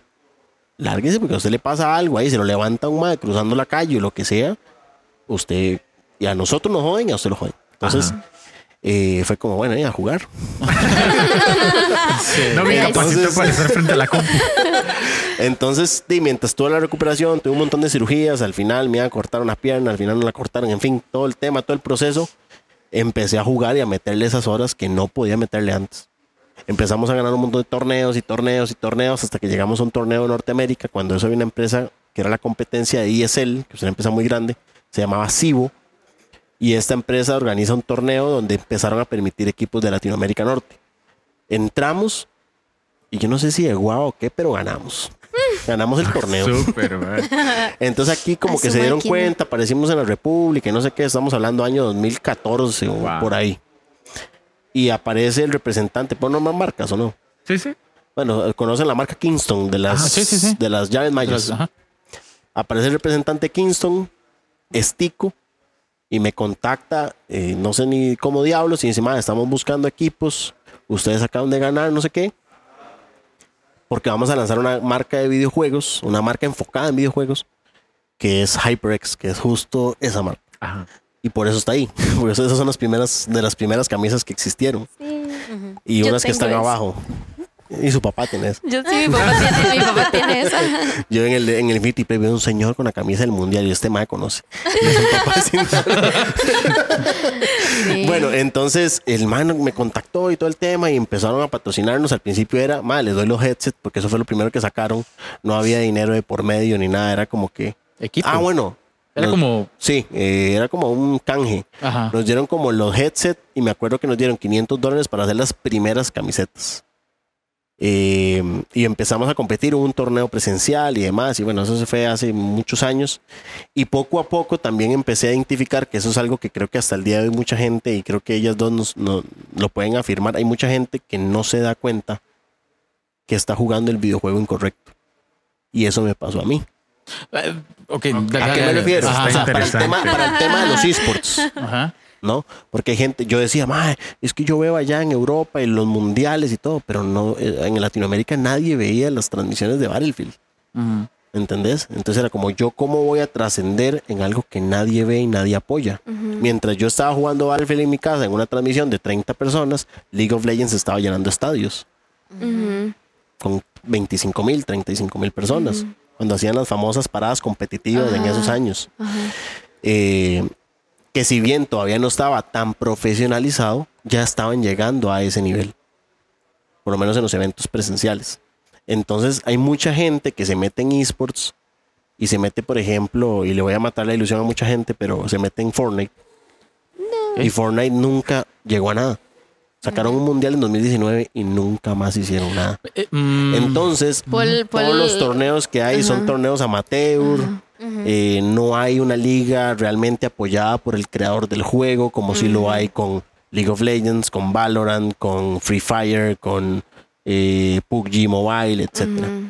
Esos tienen apoyo del, del, El del desarrollador. Tienen una liga establecida, con fechas establecidas, con reglamentos súper mega extensos eh, por cumplir, con un montón de cosas, donde exigen, o sea, ya hoy en día para vos meterte en esports, aunque sea una escena pequeña como mo- eh, PUBG, por ejemplo, eh, lo primero que hace el desarrollador es, ok, vos sos el equipo tal, perfecto. Necesito acta constitutiva, estados de cuenta bancarios, pum, Ajá, pum, pum, pum, ajá, pum, pum, pum, que la marca esté a tu nombre registrada, bla, bla, bla, bla, bla, para poder participar. Ya no es como cuando yo empecé, que éramos un grupo de amigos con un logo, eh, con, sí, con un nombre y un logo y vámonos. No, ya todo cambió. Sí. Entonces, eh, mucha gente, yo se lo digo, más, usted está apuntado en el, en el juego que no, o sea, no, no, no hay una esperanza de crecimiento. Y van a pasar los años y probablemente no llegue. Ajá. Pases en otro juego. A mí me pasó eso. Yo League of Legends, le voy a ser honesto, yo decía como, Espere para buscar la palabra. Eh, o sea, ¿O yo no? veía, ¿qué son esos maguitos tirándose podercitos? Y esa, esa, esa vara. ¿Qué es esa vara? Y yo venía de volar plomo y, y, y me entiende, pero yo, digo, yo tuve que sentar cabeza y decir, a ver, me encanta volar plomo y todo lo que usted quiera, pero y lamentablemente eso no va a llegar a ningún lado. Ya había moles llenando gente en Costa Rica en Sí. esa época. Porque fue- en- ya se hacían eventos Con- de League ajá. of Legends. Ya se ajá. hacían. Y, y Lincoln Plaza, cuando empezó, eh, que estaban buscando como eventos y así para que se llenara el mall, para que la gente lo conociera, se llenaron eventos con League of Legends. Ya había WCG, personas. todo Ajá, eso. ajá, exacto. Y llegaba la gente al mall, qué, qué, qué mol de ñoños. Uh. Un WCG que fueron los primeros torneos cuando eso había una que se llamaba como World Cyber Games, una mierda era como un mundial de videojuegos, Ajá, ajá, ajá. que era en China por lo general. Sí, en China, en China. Y aquí hicieron como una sede de, para clasificar. Y me acuerdo que en uno de esos clasificatorios los premios fueron alimento de perro. Sacos de alimento de perro fue el premio en primer lugar. y no es mentira, o sea, sí hubo alimento de perro involucrado. Eh, es en serio, hay fotos Sí, y todo. si quieren saber más detalles de esa historia, voy a sacar como un video documental de la historia de Costa Rica en League of Legends donde va a salir esa historia. Entonces yo empecé, yo empecé como eh, a meterme en LOL y... Estoy, vaya, con el premio. O sea, es- o sea, o sea, el, el- el primer premio es un, es un kit para, no sé, cuidado de pezuñas de caballo. Pero eh, bueno, en esa época era así y, y nada, o sea, el- yo empecé a meterme en LOL y empezamos en tercera división. Que cuando eso, bueno, yo le digo tercera división, pero en realidad sí era tercera división, Sí, era sí, el era- Riot Open. Era cierto. Era como que lo más bajito, ahí era donde jugaban los más malitos. Empezamos ahí, logramos ganar, pasamos al circuito de leyendas, eh, CDL se llamaban en ese entonces, y era como la segunda división, logramos ganar y subimos a primera división. Y ahí es cuando te digo que empiezan los golpes de realidad y demás, porque cuando eso éramos un equipo de amigos con un logo. Y Que te dicen, sí. tenés que venirte para México, tenés que alquilar una casa, tenés que tener alimentación para todos, tenés que traerte a todos los jugadores para acá, tenés que sacar eh, sociedad anónima, eh, abogados, contadores. Y yo, mae, y Para ahora ese que nunca he momento- hecho nada en Costa Rica y ahora en otro país. Y para ese momento, digamos, cuando usted ve que esto es así, se, no sé, empiezan a buscar patrocinios o cómo empezó, digamos, como Nosotros eso. éramos el Carmelita. ¿Qué patrocinio vamos a tener? Qué bien. ¿Me entienden? De, de- de alimentos de perros. ¿verdad? O sea, nosotros Pues sí. veníamos de clasificar apenas a primera división y no teníamos nada. O sea, yo era el community manager, yo era el administrador, yo era el que, el que posteaba, yo era el que hacía los contratos. Edgar Silva. eh, algo así. O sea, yo en ese momento hacía todo porque no había nadie. Ajá. Teníamos un diseñador que me acuerdo que hasta 2019, no, hasta 2018 trabajó a Honoren. Wow, Y en madre. 2018 en adelante se le empezó a pagar. Ajá. porque ya hubo mejor ingreso, de que patrocinios, que esto y que el otro, pero antes de eso el MAE era gratis. Y todos esos requerimientos de, del bolsillo de todo el equipo. O sea, digamos, lo de esto, digamos, como estas cosas de alimentación para todos y la casa de no sé No, dónde. y- Yo, para poder viajar a México, era mi, prim- mi segunda vez viajando, nunca había ido a México. Y lo que tuve que hacer fue sacar un préstamo. Madre, Yo dije, MAE, aquí me juego la ruleta Qué rusa. salto de fe, madre, así. Me juego la ruleta rusa aquí, o funciona o, o O- quedo endeudado o hasta no. el alma. Entonces saqué un préstamo, me fui para México, la plata no me alcanzó, logré rentar la, la casa. En México te piden como que un comprobante, es que ellos tienen un nombre, no me acuerdo. Tienen un, un comprobante de que vos tienes la solvencia económica, pero yo era extranjero, no tenía residencia ni nada, estaba de turista, ¿cómo compruebo algo así para rentarte una casa? Y más que tiene que ser una casa un toque grande, porque es mucha gente. Sí. Son, son 10, 12, 13 personas viviendo en una casa. Entonces, que X cantidad de cuartos, que esto y que lo otro, ¿no? En las capacidades y, y dimensiones. Entonces empieza todo ese tema, saco un préstamo, me dice la, la señora de la casa, tenés que pagarme, eh, si querés, sin tener ese papel, eh, de tres meses adelantados de alquiler. Entonces, de ahí fue como, bueno, ahí, la casa, eh, las compus. Eso fue como que logré tener, eh, porque bueno, en ese transcurso yo me dediqué a otras cosas también y logré hacer como networking ahí en varias marcas de, de, PC Gaming. Y me dieron, unos me regalaron los monitores, otros me dieron un descuento en las tarjetas de video y cosas así. Logré armar las, las tarjetas, compré los colchones y demás, ciertas cosas. Y cuando me di cuenta ya no había plata. No teníamos camas, no teníamos escritorios, no teníamos mesa comedor. Eh, y cuando eso Riot Games, ya hoy en día no, porque todo está mucho más pro, pero cuando eso Riot Games te mandaba un personero a que revisara las casas. ¿Qué? Las casas tenían que cumplir ciertas características. Entonces, por ejemplo, el colchón no podía estar sobre el suelo, tenía que tener una base. Eh, Le cosas puse así. cartón, dice. Entonces, por ejemplo, a mí lo que me sobraron fueron 200 dólares y yo era, madre, ¿qué hago con 200 dólares? ¿Cómo comprar mesas y camas? Tengo los colchones, pero no camas. ¿Qué hago? Sí, la, idea flotar, fue, weón. la idea fue, la idea fue eh, irnos a un aserradero, comprar un montón de tarimas, una bolsa de clavos y un martillo. Qué sad. Y hay fotos de eso. Están las, eh, ag- agarramos dos pallets, bueno, dos tarimas, una tercera acostada arriba, dos tablas cruzadas, clavadas, pa, pa, ahí están los escritorios. Y las camas eran dos pallets y el colchón encima. Y ahí estaba la base de cama. El Sí. colchón no tocaba el suelo. Y así arrancamos. Y hasta el Mundial de 2018, así llegamos al Mundial. Y bueno, y todo el tema que ahora vamos a hablar de, de eso, pero... Y yo, Eh, pero se logró, o sea, así fue como arrancamos hasta 2018, desde, bueno, estuvimos un año y medio así, digamos, en esas, con esas condiciones, pero ir remando. El primer torneo me acuerdo que estuvimos a un punto de descender, de bajar a segunda división. Si descendíamos ya yo estaba listo, ¿no? con el préstamo y todo estaba listo. Logramos quedarnos y el segundo torneo llegamos a la primer final. En el equipo de usted fue el único que sacó el préstamo. O sea, usted se echó el equipo al hombro. Y, mae, qué rajado. Imagínese la presión de estar ahí y decir, wow, "Mae, mae. si pierde este, esta mejenga. Sí, estábamos, de hecho se jugaban las dos al mismo tiempo y era como que refrescando para ver cuánto iban y cuánto tiempo faltaba mientras la otra se daba y esperar a ver eh, quién se llevaba el triunfo, digamos, para el punto. Mae, qué rajado, mae. Y el segundo torneo fue como que armamos un equipo raro. Era un equipo donde estaba un Mae que acababa de descender a segunda división. Relic. ah, Eh, estaba un Mae que habían echado a otro equipo porque era tóxico, Baula. Eh, teníamos Sí, a un sí, chamaco, así, no un chamaco que era un novato así, que todo el mundo odiaba en el solo queue, en las Edgar. Barma que empieza a decir Edgar. no, no sé. que hoy en día es Cotopaco, todo el mundo lo odiaba en las rankings. Eh, un ADC que nunca había ganado nada y el jungla eh, era un brasileño que acababa de descender en Latinoamérica Sur. Y ese era el equipo, o sea, puros más que jamás habían hecho nada. Rejuntado. Un rejuntado ahí de, de lo peorcito al final de cuentas, porque di, si ves esas características, dices, madre, qué Sí, equipo sí. hermoso". Y la prensa, y cuando eso, eh, ESPN estaba muy involucrada, entonces era como, ah, Infinity desciende. No hay qué equipo, madre, el tóxico, el descendido, no sé, tan- Sí, están listos. Llegamos a la final. Y- Mae. Ese fue el segundo wow. torneo. el Perdimos, negro. perdimos, hubo gente de Costa Rica que, que viajó a esa final. Eh, por ahí hay uno allá sentado que, que, que anduvo en esa final. eh, Y yo, y fue. y todo Sí. Pero bueno, fue, fue, fue, fue bastante épico eso. Eh, perdimos. ¿no? Éramos, Sí, mae, Oscar- pero- éramos David contra Goliat. Cuando eso había un campeón que se llamaba Lion Gaming. Ese equipo no había perdido ni un partido en la final. La final se juegan cinco partidos. Mejor, Ah, no es de, mejor de cinco. mm, El que gane tres de cinco, gana.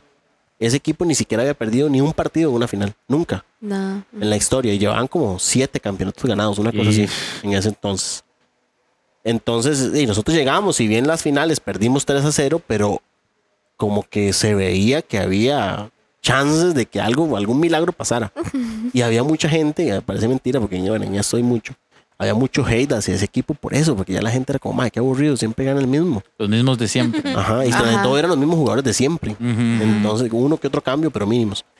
Y el siguiente año, que fue eh, Apertura 2018, eh, hubieron un par de cambios en el roster. Y volvimos a llegar a la final y le ganamos un partido de los, de los tres, de los cuatro que se jugaron. Quedó 3-1. Entonces ya como que volvía a avivar esa vara como de ojo. ah. Y el siguiente torneo ya quedamos campeones. Contra y la eso- misma gente. Esa gente curiosamente quedó eliminada en semifinales. Oh, Era rarísimo, o sea, todo como que se estaba alineando los planetas para que...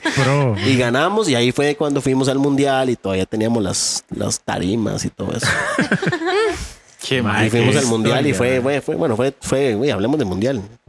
Bueno, antes de pasar, es, es- es- es para ver, digamos, eh, de cómo, cómo llegan ustedes acá, porque aparte de eso, ustedes tienen como, tipo, es un podcast también, ¿verdad? Y, o sea, ¿cómo, cómo llega todo eso y, y a hacer una sinergia acá? Porque es que esto es gente, o sea, digamos, si vienen, se dan cuenta que sí, es un crew inmenso, es un montón, o sea, Infinity es un montón de cosas, o sea, entonces como ver eso, ajá. Sí, yo creo que, digamos, yo le explico porque luego sigue Sofi. O sea, técnicamente. La de Sofi es larga, Sí, también. no, ¿Y yo? pero es como para darles el, el, el inicio. ¿De qué? What? Y yo, La madre, todo calladito, y yo, bueno, yo les doy el cómo empezó ya después de, bueno, Paul tiene socios. Eh, ahí fue, digamos, como ya como que comenzó más el tema de cómo expandirse y todo eso. Cuando ¿verdad? compraron, quitaron las Em, tarimas y ya pusieron Ah, Sí. Entonces, eh, digamos que el, el equipo ya comenzó a tener como tres ejes de negocio, que eran los deport bueno, los equipos deportivos, que viene siendo Infinity, eh, la gestión de equipos deportivos, que viene siendo el Saprissa Esports, ¿verdad? Porque somos, o sea, somos la misma organización, pero nosotros lo que hacemos es gestionar ese equipo. Eh, obviamente es de Saprissa, pero nosotros hacemos como todo el, mm, como, o sea, reclutar los jugadores, eh, buscar patrocinios y todo lo demás. El otro eje de negocio es el de los gaming center, que es como esto que estás viendo acá. Y bueno, tienen ahora proyectos de abrir en otros países. Ya hay uno en Chile, viene uno para Perú y otro en, creo que es en Guatemala. Entonces ahí como que eso también es como otro de sus ejes de, de negocio. Y por último está la productora, que la productora se llama DDN Producciones, que eh, ya es, digamos que eso sí está más enfocado en el tema de hacer eventos y dar asesoría y dar servicios en tema de eh, esports y gaming para las marcas que se nos acerquen. Que eso ya es mucho como lo que también digo, o sea, nosotros eh, hablamos mucho con las marcas porque ellos vienen eh, y nos dicen como, es que, no sé, o sea, la idea que tuvimos el año pasado fue rifar un play. Y nosotros como, ok, sí, pero estamos hablando de audiencias completamente distintas, ¿verdad? O sea, es un, un público que tiene como su propio lenguaje, que si vos lo haces mal, se van a acordar y te van a hacer memes y te van a hacer un montón de, ¿verdad? De- te van a funar. Pero los memes no Em, faltaron. Sí, sí, sí, pero digamos que ya es como de que nosotros como que los, los ayudamos como a- de la manito, digamos, o, ok, ¿qué es lo que querés hacer? Porque al final es como más bien eh, ver y escuchar lo que las comunidades de gaming quieren, ¿verdad? O sea, no sé, que a vos te gusta, por ejemplo, los, los juegos viejitos que estás diciendo, ¿verdad? Los clásicos. Entonces, eh, di pues a vos de fijo te va a llamar la atención si hacemos una algo de speedruns eh, y que vos puedas venir y tener la oportunidad de, o sea, sí, hay jugadores super pro de speedrun, pero di, vas a tener la oportunidad de igual tener como una categoría casual y entonces di, te vas a emocionar y que la marca esté involucrada en ese proceso, de verdad, de, de estar ahí y venir y, no sé, aprovechar el espacio para saber qué es lo que te gusta a vos como consumidor. Que esa es la parte que yo hago. Yo soy publicista, hola. Ah, muchas gracias. Este, sí, porque yo veo como la parte de eventos, obviamente no yo, no solo yo, o sea, es como todo el equipo, pero sí eh, de armar eventos, de hablar con las marcas, de entender, ¿verdad? O sea, qué, qué es el patrocinio que quieren, porque es muy diferente, digamos, los patrocinadores de Infinity, ¿verdad? Que son como marcas de de México, otras que son para Latinoamérica, otras que son solo para Perú, por ejemplo. Entonces, di, cada marca tiene como las cosas, sus objetivos y nosotros lo que hacemos es como ser ese canal, ¿verdad? Para poder lograr como tener ese, esa comunicación con, con los chicos, pero no como de soy el tío cool que te está hablando de gaming, sino como, porque eso es lo que siempre ellos, ¿verdad? Al final es como, no, pero pongamos ahí el logo y pongamos, y nosotros como, no, es que eso no te va a servir de nada. O sea, mejor, no sé, hace un stream donde regalas, eh, no sé, Riot Points y, y entonces, ah, no sé, el mae sale comiéndose el chicle porque tu marca es un chicle y, y se pueden hacer cosas diferentes, digamos, en el tema de o sea, de experiencias, porque no es como de publicidad, sino es hagamos experiencias. Y que siempre tienen como objetivo final hacer más grande las comunidades. Que de hecho el, el Gaming Center, ese es como el objetivo principal del lugar, ser como la casa de las comunidades de gaming. O sea, no importa si son, si es juego de consola, si es de Just Dance, eh, si, no sé, o sea, vi- vienen hasta, bueno, no sé si han visto, pero, o sea, hasta cosas como de, de gustos en eh, que comparten, ¿verdad? Este, las comunidades, porque digamos, eh, la gente que juega LOL también le gusta ver Naruto, por ejemplo. Y, y eso son cosas, o le gustan los juegos de mesa. Entonces nosotros decimos como, ah, qué cool hacer algo para traer a la gente aquí, ¿verdad? O sea, que igual juega, pero qué sé yo, quitamos todo eso y ponemos mesas para que la gente juegue D&D. Ese es el punto de- del Gaming Center. O sea, como atraer gente que vengan a jugar, o sea, que, que se armen, o sea, como más comunidad, que la gente se venga y se conozca. O sea, a nosotros nos ha pasado que, no sé, hacemos un evento de, de Just Dance un día y después vos andás en otro evento por allá, ¿verdad? Que no tiene nada que ver de, de por aquí, qué sé yo, en Punta Arenas. Y ves gente y es como, ay, ¿te acordás? Yo estaba en el evento de Just Dance y yo, ay, sí, te gustó. Entonces ya la Y gente por como-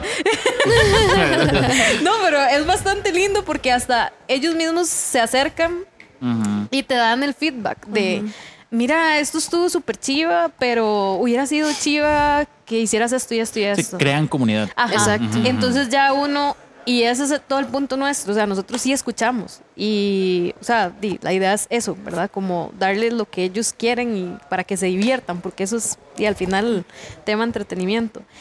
Y bueno, de todo esto, eh, de todo esto que le acabo de decir, de los, de, de los equipos y todo lo demás, también nace el, di, como la iniciativa que yo digo, como que Sophie es una, que ella llegó y, y me dijo como, Gaby, es que yo tengo este proyecto. ¿verdad? Eh, y entonces yo lo compartí con el equipo y fue como, hagámoslo. O sea, ¿y qué necesitas? Eh, no sé, el lugar, eh, se necesita lugar. Eh, ¿Qué se necesita? No sé, si Sofía a mí me dice, porque ella dice que trabaja para mí, pero yo trabajo para ella. sí, a mí Ella, Sophie- ella es la jefa. Oh, wow. Ambas son jefas de ambas. Sí, porque Sofi me dice como, Gaby, se me ocurrió hacer este evento. Yo salgo corriendo a um, armar un media kit, que es como lo, con lo que uno conversa con las marcas, ¿verdad? Y decirle a las marcas como, vean, tenemos esta idea, queremos hacerlo, porfa, crean esta idea y hagámoslo. Entonces, eh, la marca puede decir como sí o no, a veces nos dicen que no y aún así llegamos y armamos algo ahí en la plaza con una tarima prestada de oxígeno. ¿eh? Sí, no, no, de verdad que sí, pero es como lo vamos a hacer porque lo vamos a hacer y todas eh, hacemos las invitaciones, nos movemos y todo lo demás. Pero técnicamente de ahí, bueno, nacen como el proyecto de Sofi y muchos proyectos más, pero bueno, la idea es que hable Sofi también como de todo, el- porque ella es súper cool, te hace demasiadas cosas. Es una todóloga. Soy todóloga, mucho Sí. gusto. No, No, eh, empezando con mi historia de mi vida en gaming y todo, es igual que Infinity. En el 2014 empezó todo. eh. Este, no, yo empecé como espectadora. eh, justamente había como un lugar en Heredia donde uno podía ir y habían eventos en el segundo piso y en el primero como que vendían cosas de compus y así. Era como la casa de Tico Gamers en ese momento, ¿verdad? Entonces, como que ahí fue donde yo dije, uff, qué bonito esto de venir como a eventos presenciales y conocer gente y crear comunidad. Ya yo empecé a conocer a gente de Costa Rica. Y en el 2015 me quedé sin novio. Y no, eso es, es importante en la historia de League of Legends. en esa De no época, tener novio. en esa época, eh, él y yo ya separamos caminos y yo empecé como a salir más sola y a hacer cosas. Y entonces empecé a ir a puros eventos de gaming, iba a todos los eventos presenciales que había y eh, yo veía a los casters, a los narradores y comentaristas de los juegos y yo decía, uff, ¿qué tengo que hacer yo para hacer eso? Entonces recuerdo que una vez estaba en el teatro Eugene O'Neill, allá en En San. Pedro, Ajá. ajá me quedé hasta el puro final. O sea, yo soy de Heredia y imagínense allá como a las 12 de la noche y no sabía ni cómo devolverme a la casa en ese momento, ¿verdad? Y yo me quedé hasta el puro final porque yo quería hablar con la gente que estaba narrando para preguntarles qué tenía que hacer. Entonces, eh, ya me explicaron y me dijeron, hey, qué bueno, no hay mujeres, no hay ninguna mujer y nos interesaría que haya una. Y entonces, si Mm, usted cool, quiere, cool. venga, ¿verdad? Entre. Eh, no, fue muy fácil en esa época porque fue hace más años, entonces no había gente haciendo esas cosas. Ajá. Este, y yo empecé en el 2016, fue la primera vez que narré y fue algo muy importante, fue un evento en vivo en la ULACIT y era como eh, la final del clasificatorio de la selección nacional de Costa Rica para ir a jugar a Indonesia, el Mundial de League of Legends. Wow. Entonces, hasta salió en Canal 7. Yo me acuerdo, yo, ¿qué está pasando? y, y entonces, esa fue la primera vez que narré. Yo no iba lista para narrar ni nada. Solo me dijeron, hey, se enfermó alguien, le toca, ¿verdad? Y así fue como empecé. Entonces, pues a partir de ahí como que continué mi vida. Yo pues lo que más hago y lo que más amo hacer en realidad es ser como comentarista, narradora, presentadora de eventos. Eh, sobre todo League of Legends, pero ya he ido migrando a otras a otros juegos también, porque eso es muy importante en esports como si uno quiere ser caster y host y todo, Estar en todo. tiene que saber muchos juegos. Este, entonces, así fue como pasó todo. Eh, siempre fui bastante fan de Infinity, como, o sea, ya cuando estaba en primera división, di, era como, wow, el equipo de Costa Rica. Pero, que pero ¿cómo llegó a conocerlos? O sea, digamos, usted, se- empezó como a averiguar cómo ajá. ser un caster, pero Aquí en Costa Rica, eh, lo que había era Liga Tica de Leyendas, que era como la organización nacional que se dedicaba a hacer League of Legends, que eso era lo que hacía 100%, digamos. Ahí estuvo Infinity en el 2014, que eran pues ahí medio medio, ¿verdad? unas tarimillas. Pero, no, no, compillas que se reunían a jugar. ese fue como el primer en- encuentro que hubo con Infinity. O sea, como ahí fue donde yo supe que existían, ¿verdad? Después de eso, pues ya logran ganar y llegan a primera división y entonces como que ya todo explota. Y yo, ah, pero esos, esos son los de Costa Rica, ¿verdad? Entonces ahí como que se hizo esa conexión. Yo siempre fui más espectadora que otra cosa, ¿verdad? Hasta que pues se da la oportunidad que Liga Tica de Leyendas como que empieza a hacer cosas con Infinity, ¿verdad? Ajá. Empiezan a aliarse. Y pues yo empecé como un outsourcing. O sea, en este caso me contrataban como para animar eventos o castear eh, torneos o lo que sea, ser analista o comentarista o lo que sea. Ahí aprendí a usar Hacienda y el proceso de facturación de Hacienda de Costa Rica. Que se las trae. Sí. Porque pues para poder trabajar en eso ya uno tiene que tener como un proceso oficial, ¿verdad? Para poder hacer el- el- los servicios profesionales. Sí. Y entonces eh, fui mi propia jefa. No, mentira, eso no pasó todavía, pero. este. Pues sí, o sea, sí fue como la primera conexión con Infinity, más como eh, por contratos, por eventos y así. Ujú. Hasta que ya se da la oportunidad de que sale esto de programa de creadores de contenido de Costa Rica. Y entonces yo apliqué para ser creadora de contenido de Infinity, porque siempre ha sido como la organización de esports con la que yo me siento más identificada porque es nacional. Entonces es cierto que están allá en primera edición en México, pero es el pedazo de Costa Rica que está en México, al- de donde yo me siento parte. Entonces, eh, pues ahí es como sale todo. Y, y entonces ya yo propuse como mi proyecto de Somos Infinitas, que es el podcast, Ajá. ¿verdad? Aquí ya llegamos al podcast. Bien, bien, bien, bien. Ajá. Pero bueno, en, en esa, en esa progresión, ¿verdad? Como de empezar a trabajar con Infinity y eso, eh, yo fui la presentadora del de LVP, que es la Liga de Videojuegos Profesional, que es como el- la empresa que se encarga de hacer los torneos de segunda división de toda Latinoamérica. Ajá. Y yo era como la cara de la Liga Centroamérica y el Caribe. Entonces, ahí como que ya crecí más afuera de Costa Rica, digamos, ya, ya se dio esa oportunidad de tener más contacto y como crear networking y empezar a conocer más a las mujeres que ya estaban afuera de Costa Rica también trabajando en esports. Y de ahí yo dije, bueno, pero es que yo empecé a buscar como entrevistas sobre ellas o ver como más la vida de ellas y de muchas pues todavía no hay no hay tanta información afuera entonces yo dije ¿por qué no soy yo la que crea esa información verdad para que la gente sepa el montón de mujeres que hay ya lo que hacen, las que sí se ven, que como en mi caso, que ser host o ser comentarista, lo que sea, pues uno está expuesto, pero luego está gente como Gaby, que Gaby es la que hace todo el trabajo por detrás y nadie sabe y, y, pues también es importante que la, la gente sepa que muchos de estas organizaciones, equipos, lo que sea, tienen mujeres por detrás llevando toda la operación, ¿verdad? Entonces así es como nace el podcast de Somos Infinitas, que básicamente es eso, es un espacio donde yo me siento por una hora, una hora y resto, a conversar con mujeres de toda la TAM y hablamos específicamente del trabajo que ellas hacen, que ya es como más serio, ¿verdad? Porque di, la mayoría hacen trabajos más por detrás, más administrativos y así, que pues que es lo que mueve todo, ¿verdad? Y hablar un poco como de su experiencia en gaming y así, y qué tanto influyó el tema de académico, ¿verdad? Con, el, con lo que hacen y por qué decidieron como mezcl- mezclar ambas cosas, si les gustaba de antes, y llegaron por casualidades de la vida. Y pues así he logrado formar como un lugar donde las personas pueden ir y decir, uff, es que sí hay mucha incidencia de mujeres dentro de la industria y aquí podemos ver la historia y podemos ver a la persona detrás del trabajo que se está haciendo en gaming. Entonces, fue eso, fue mucho también porque, bueno, yo pues estudié ingeniería y estuve en el TEC, que es una universidad donde es 70-30, el- más o menos la proporción, y yo en muchos cursos ni tenía compañeras. Claro. Entonces para mí siempre ha sido como tan importante como decirle a otras, hey, yo lo hice y ustedes lo pueden hacer también, no, no a nadie pica, no pasa nada, ¿verdad? Entonces, eh, pues hacerlo en gaming para mí fue muy significativo porque es algo que amo mucho, es como mi hobby, eh, a la par del trabajo de, de 8 a 5, ¿verdad? Y, mm, y entonces pues Infinity me abrió las puertas para poder hacer este proyecto tan chiva y pues hacerlo bajo la sombrilla de Infinity también, que para mí es algo como muy importante. Quiere decir que entonces, bueno, el, el proyecto en realidad es como una invitación al, al público, no sé, femenino, a que se acerque más al mundo gaming. Porque, digamos, no, sin tapar el sol con un dedo, en realidad, digamos, eh, es bien sabido que el, el consumo del mercado en realidad está más acaparado por hombres, ¿verdad?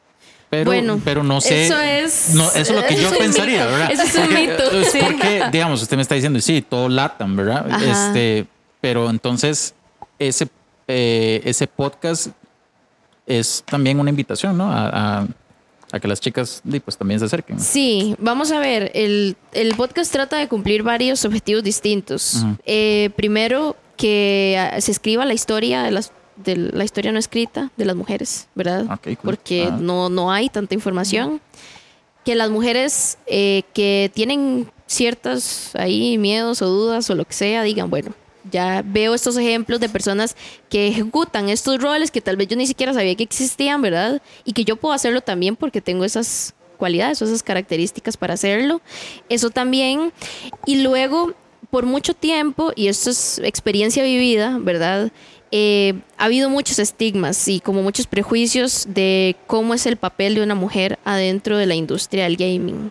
Ajá, sigue porque creo que me contaron algo de eso. Ajá. Entonces, este, no sé, a veces dicen, ay, es que solo son busteadas o son carreadas o están ahí porque es bonita o lo que sea, ¿verdad? Entonces, eh, la única manera de poder aplastar y matar ese estigma es mostrar el trabajo de las mujeres que están ya, porque es la única forma como mujeres hay que demostrar las cosas, ¿verdad? Entonces, si yo muestro con hechos el trabajo que tantas mujeres están haciendo en este momento, la gente empieza a tener más visibilidad de los casos de personas que en serio se esfuerzan muchísimo por trabajar y dicen, bueno, ya no puedo generalizar de que todo mundo es de X forma, porque ya hay un espacio específico que me dice que hay un montón de personas que no son así y que probablemente más bien la regla es que todo el mundo se está esforzando y está trabajando por, por hacer las cosas mejor, etcétera.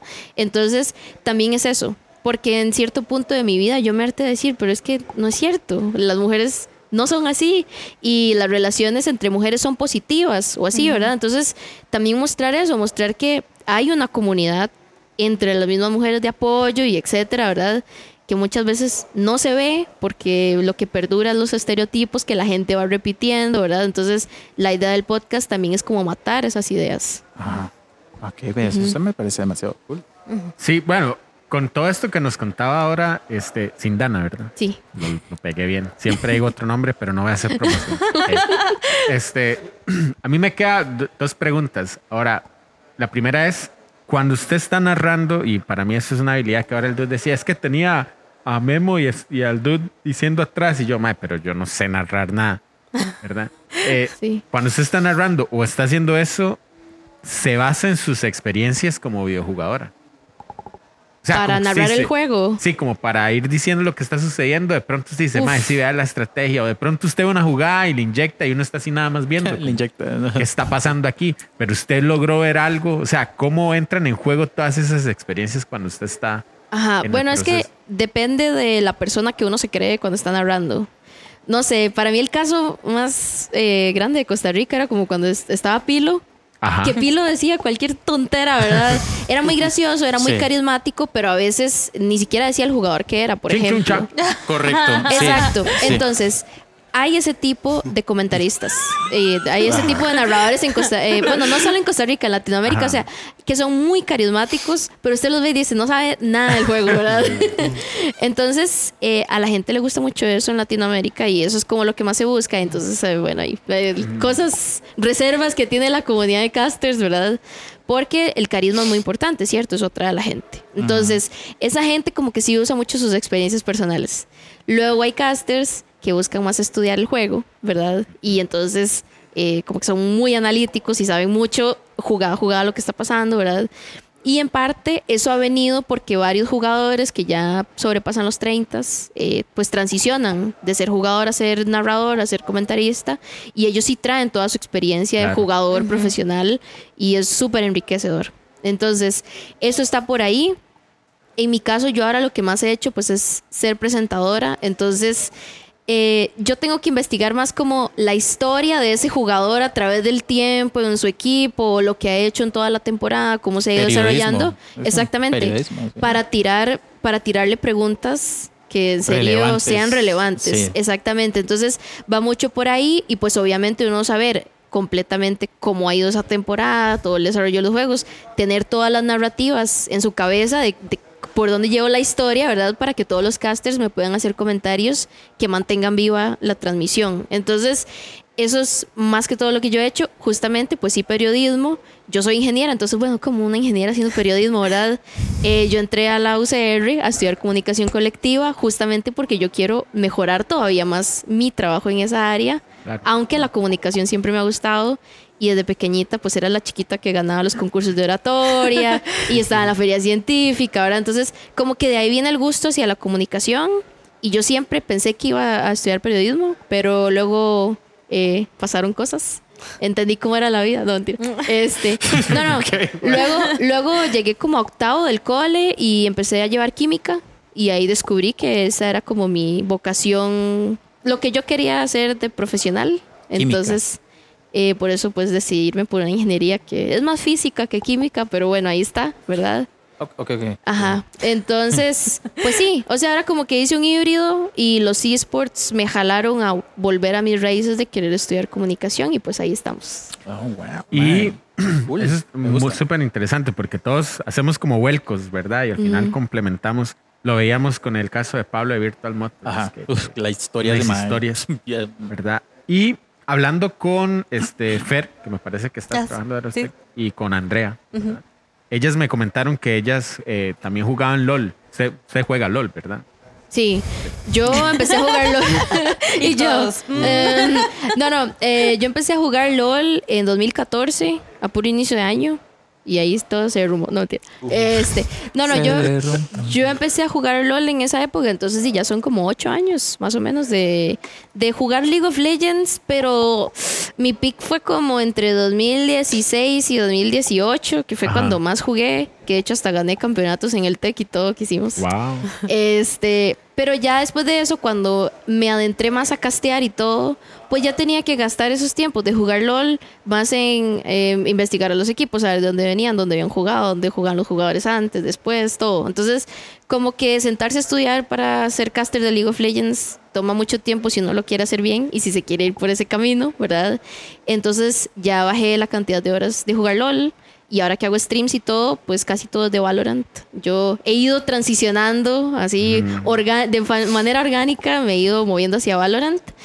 Y a Just Dance, que me gusta mucho. Por la pandemia, pues compré un Nintendo y empecé a bailar para poder hacer ejercicio en la casa, ¿verdad? Ah, Y ahí empecé a transicionar a Just Dance también. Pero sí, o sea, sobre todo Valorant. En tema de conocer ya el, el juego y todo, ya como bien para poder narrar.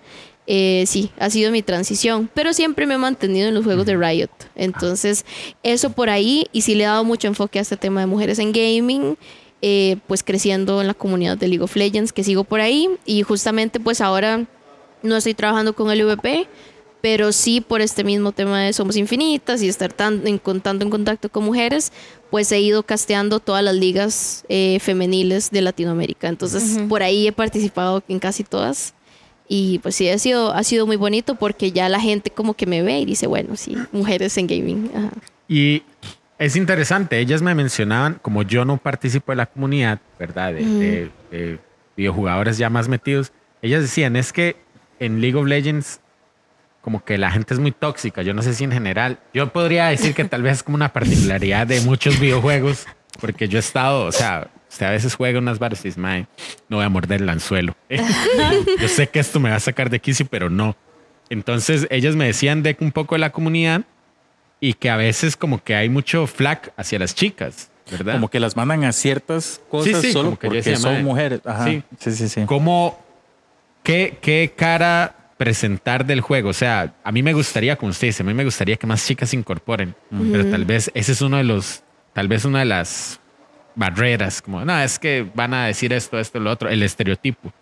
¿Cómo se trabaja eso desde el podcast? ¿Cómo presentando a la gente, pero por ejemplo, casos de éxito, casos de, no sé, O sea, las barreras sí existen y probablemente con el tiempo va a ir mejorando eso, pero no se oculta. O sea, es una realidad que existe y si uno quiere entrar, tiene que estar preparada para saber que así es Ajá. el ambiente en el momento.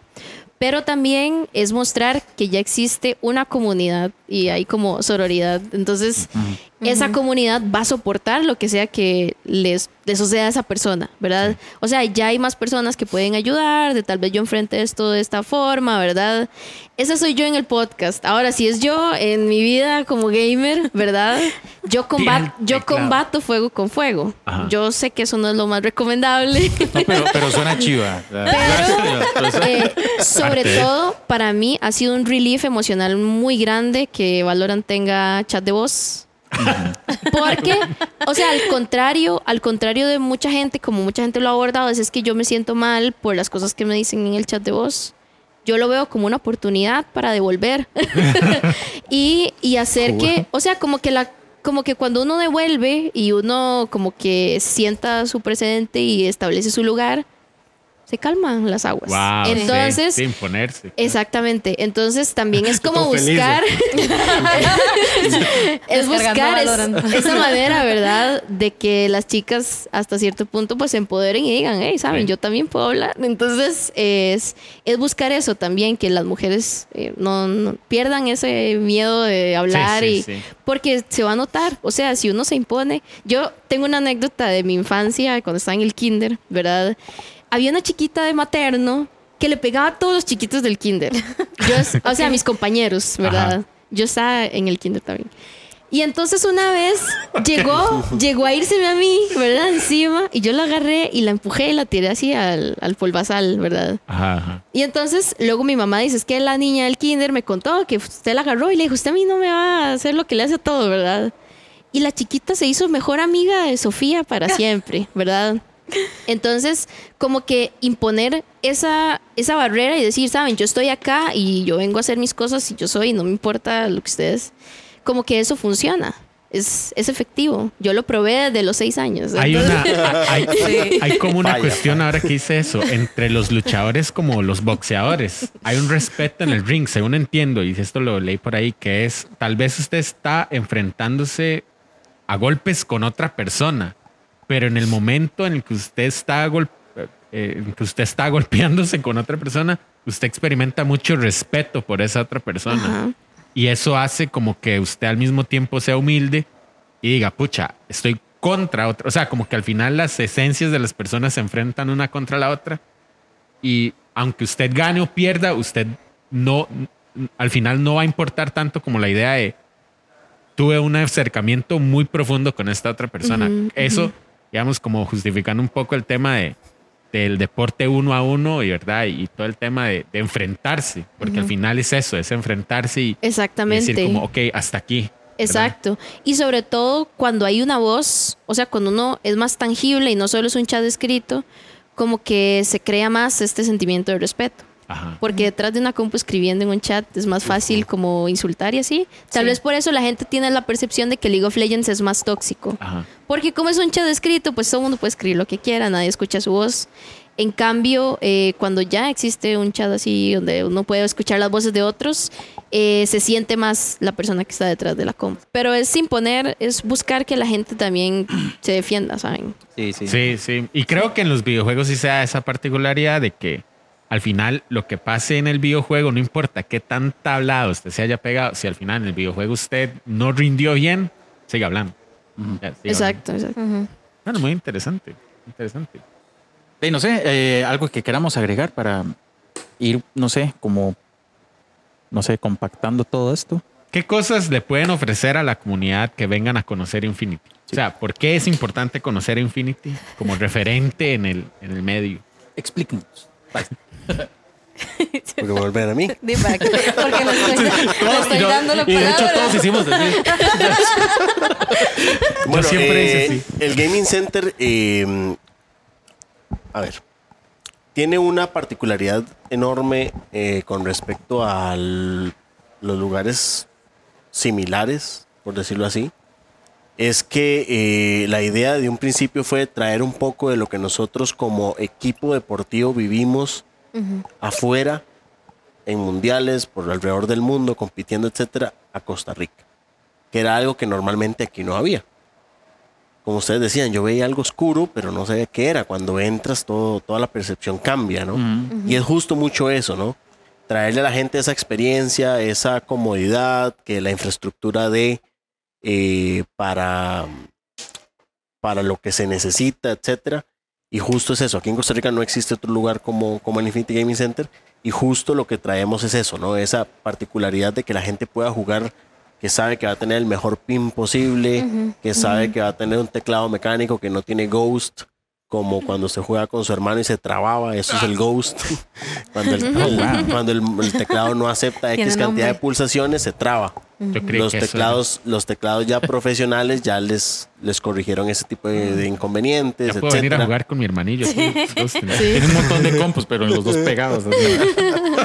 que por ejemplo la silla ergonómica, etcétera, y sino que también lo que mencionaba antes Gaby, el tema de generar comunidad, de poder tener torneos, de poder generar más inclusión, de generar un montón de actividades donde la gente puede ser parte de algo que si bien no está siendo profesional, tiene aspiraciones a hacerlo.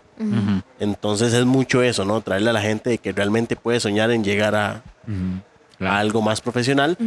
Y además de que, bueno, el Gaming Center lo hemos usado, no sé para cuándo, hasta, hasta batalla de gallos De hemos hecho. sí. O sea, de eso, rap. era, eso, sí sabe. Este, La tarima, la tarima se junta, o sea, la tarima Traemos tiene. gallos y yo cerramos. cerramos y Tiramos a. La tarima, esa, esa parte del medio, que es como Sí. un pasillo, se puede colocarle el resto de la tarima y queda una tarima Sí. grande. Entonces los muebles de las computadoras se corrían, ahí estaban los jueces, la Sí. batalla de gallos era en el medio y el público. Raperos, raperos. Personas. Sí. Sí, ok. Ok. Lo que, lo que estaban haciendo al inicio del podcast. Sí, exacto. De hecho, deberían participar en la batalla. Vengo con mi flow. Este es el Monty. Ah, no me salió. Después de eso, también mucha gente puede celebrar sus cumpleaños y demás. Ajá, que es un también, un poco, sí. un poco diferente que, que- que- que otro tipo de establecimiento, sino que la gente puede venir, traer los niños o hasta nosotros, que tal Ajá. vez, qué sé yo, habrá más de uno que, que la esposa le diga, no, no, eso es, ¿para qué traes los compas a jugar FIFA? ¿Qué es escándalo? Renta una zona, cierra la puerta, se trae su comidita, su vara y juega FIFA toda la noche si quiere o lo que sea. Ve, Los compas de Entonces- Rocket, traerlos aquí. Sí. Entonces, Ah, o sea, sí, puedes generar sí. ese montón de actividades que tal vez en otro lugar no se puede. Yo creo que hoy en día ya el tema del LAN y eso, por lo menos en las casas, ya, ya eso murió. Eh, pero aquí lo podemos hacer. Entonces, eso, es, eso parte de, ¿no? Y imagínense, bueno, to- y todo está equipado para transmisiones. eh, de hecho, nosotros aquí trabajamos torneos de aquí a toda Latinoamérica o de aquí a México. O sea, depende, digamos, del proyecto. O sea, nosotros, como ya todo tiene la tecnología y el espacio de la parte de producción y todo eso, eh, que esto es parte Sí, claro. Nada, pero este, digamos que como todo está listo, eh, digamos, viene tal vez una comunidad, eh, bueno, como la tuya, Rocket League, que me digan como, hey, es que quiero hacer un torneo como entre compas y, o sea, ahí tenés la gradería, tenés, o sea, puedes hacer transmisión, no sé, en tu Facebook, en tu Twitch, en donde quieras, eh, usar las pantallas y todo. Entonces, o sea, es como más que todo como, venga, use el lugar. Eh, realmente esto es para, para ustedes, o sea, como para jugar. Qué cool suena todo, me encanta. Sí. Ahora sí, sí. Y ahora, digamos, ustedes como productores de eventos y también como casters y como un montón de cosas, eh, ¿qué viene? O sea, ¿qué, ¿qué está preparando Infinity para más adelante? ¿O qué, qué viene para Infinity? Bueno, yo de mi parte, y Paul se me cae. De, de mi parte les puedo, bueno, puedo hacer spoiler. Y Paul no puede decir Tal nada. vez no pueda. No, no, no- pero voy a, voy a decirlo como muy general tal vez. Eh, bueno, ustedes ya conocieron que el primer evento, eh, bueno, ya habíamos hecho anteriormente un evento grande con, oxígeno, sí. pero eh, para este año lo que hicimos fue después de pandemia y todo lo que pasó, y pues rebrandeamos, hicimos Mm. otra vez, ¿verdad? Eh, con un en realidad, digamos, el objetivo del Infinity Play era eso, que, que de hecho es lo que estamos hablando. O sea, nosotros lo que queremos es que la gente venga y juegue. Ajá. Eh, Es eso, como venga, entreténgase, pásela bien, o sea, eh, literalmente, o sea, yo creo que la gente que vino al Infinity Play se fue con más de lo que traía, o sea, con su bolsita, con todo lo que se le regalaba, ¿verdad? Eso era la idea, o sea, venga y hay un montón de torneos y traiga a sus amigos de Rocket o venga con la gente de League of Legends, o sea, habían demasiadas cosas que hacer y ese era todo el punto. Entonces, eh, nosotros queremos seguir, o sea, para el próximo año se viene otra vez el Infinity Play, pero, Ah, cool. Ajá. o sea, ya con también como cosas que, como les decía, nosotros escuchamos a la comunidad, tal vez habían cosas que se podían, no sé, hacer mejor, de fijo, siempre hay algo para mejorar. Entonces, eh, queremos volver a traer ese proyecto y tenemos otro proyecto en mente Por ahí. que, ajá, Por no ahí. nos voy a dar Ah, mucho cool, cool, spoiler. ajá. Se vienen Y- cositas. Sí, y en medio de eso, o sea, en el Gaming Center como tal, o sea, hay una agenda de eventos casi que todo el año. O sea, son eventos de entrada a clases, ¿verdad? Entonces empezamos a hacer como, no sé, este año fueron speedrooms y, eh, y cosas de, bueno, torneos de Johnson, sí. Verano inigualable. Ajá, el verano inigualable. Eh, luego, este, no sé, hacemos lamparis, hacemos que si se hace, se arma otra vez lo de la batalla de rap, se arma otra vez la batalla de rap. Eh, lo del 8M, que siempre hacemos algo también bastante, o sea, pues, tratamos que sea bastante grande. Eh, el, el Gaming Party, que es otro que nosotros, bueno, tenemos como cuatro fines de semana en los que queremos como celebrar con toda la gente de gaming, no solo como jugando, sino por ejemplo, no sé, hicimos un día que era para cosplay, y entonces la gente y toda emocionada viene como con su cosplay, hacemos actividades ahí en, en aquí, enfrente, en la plaza que estoy señalando y ustedes no pueden ver. Sí, es que, es- sí, es que Infinity está, bueno, Sí. están remodelando aquí, pero es como enfrente de Kitsania, ¿no? Digamos. Sí, ¿Dónde Donde el avión? ¿Dónde donde estaba el avión? estaba. Ajá, entonces, bueno, en esa plaza, digamos, Sí, en ese es- espacio. Exactamente. Entonces, eh, y no solo como, como te decía, no solo torneos, sino como eso, buscar como cosas que quieren hacer. O que si quieren jugar D&D, se arma el evento de D&D. Entonces, para el próximo año, di pues con todo lo que ya aprendimos este y el año pasado, eh, Sí, van mejorando. Se va mejorando y hay otra, más, más bien como otra cantidad de, de eventos. Bueno, está muy cool. Ojalá. Sí, Sí. sí, sí. Ahí- aquí, ven- aquí Invitados venimos. a que vengan, Uh, exactamente. sí, gustosamente venimos. ¿Algo para cerrar? Sí, claro. ¿Algo para terminar? Ya, go, ¡ah! Muy bien, dude. Vamos con los saludos a nuestros patrons. Un saludo al Vieron el Master. Hola, ahí está. No, pero diga hola. Un saludo a mi mamá que está aquí a la par. Un saludo a Caleb Dude. Caleb de Un saludo a Jordan Dude Broman. J. Duperman Whisper. A Gabo Seckers. Mr. Chronic. Mr. Trainer Cornito. Mana Manito. Nina Menito Around. Maudi. Mara. Leland. Leland. Feliz cumpleaños a Leland. Feliz cumpleaños. Davey. David the Boss. El Brian. El Brian. El Kike. El Kicks. El Queja. Y el El Bex. Be- el Be- Ah, porque esos últimos tres se llaman El Brian. El Sí, no, no sé. Hay que darles un buen apodo. correo frecuencia 8 bits arroba gmail.com. Punto wow. Facebook frecuencia 8 en números bits. Twitter, Instagram y Twitch arroba F8 bits. Discord y WhatsApp, recuerden el link tree slash F8 bits. Ahí están todas las comunidades, todas las redes que acabo de mencionar. Nos pueden seguir también. Nos pueden escuchar en Spotify, Apple Podcasts, Google Podcasts y demás distribuidores. Redes de Infinity. Bueno, y nos pueden encontrar como Infinity Esports en todas las redes. Eh, me pueden buscar como INF Monroe. Eh, al Gaming Center lo pueden buscar como INF, o sea, Inf. INF, INF. Gaming Center, en todas las redes sociales también. El podcast de Somos Infinitas. En Instagram es Somos Infinitas Podcast. En Twitter es Somos Inf Podcast. Y a mí me pueden encontrar como Amsindana con Z en todas Sí. las redes. Sindana. Sí, Shindana. I'm Shindana. Shindana. Oh, wow. Bueno, nuevamente, muchísimas gracias por este espacio. Eh, Sí. De verdad que acercarse a una, no sé, como les decía temprano, cuando uno viene y uno ve ya todo este tema de, de la ambientación de torneo y de ver cómo la comunidad se va creciendo y se van involucrando nuevas Ujú. personas. Y pues por supuesto una arena que recrea mucho, yo como vi mucho Dota y vi The Internationals, ¿verdad? Ajá, Uno ajá. recuerda como la arena y digamos el, el Jumbotron arriba, y las pantallas y los casters, ¿verdad? Es como, al menos da uno mucha la ilusión a pensar como que, que los videojuegos ya son algo de relevancia, algo que la gente comparte, algo donde usted hace amigos, algo donde cono- nos conocimos nosotros dos, de hecho, Oh. preguntándonos cómo fue que, que Éramos compañeros del colegio. éramos compas, usted juega Zelda, sí, y ahí, digamos, ¿verdad? Ahí empezó. Eh, ya no juego Zelda. Pero este, de verdad, los videojuegos es una super herramienta para conocer gente, para despojarse de Sí. muchos Ah. estereotipos también, para despojarse de, de estigmas y todo esto. Entonces, muchísimas gracias por mostrarnos ese lado aún más profesional. Sí, estuvo. ¿Qué dijeron? Sí, porque yo, digamos, de lo que dijeron, yo dije, conocía el 2% de todo lo que dijeron. Pero, pero muy bien. Ok, entonces, dude. Muchas gracias por haber estado con nosotros. Nosotros somos Frecuencia 8 Bits. Estuvimos en la casa de Infinity. Acérquense porque son demasiadas las cosas que se pueden hacer aquí y lo van a disfrutar montones. Nos vemos la próxima semana y que la pasen súper bien. Tru, tru, tru.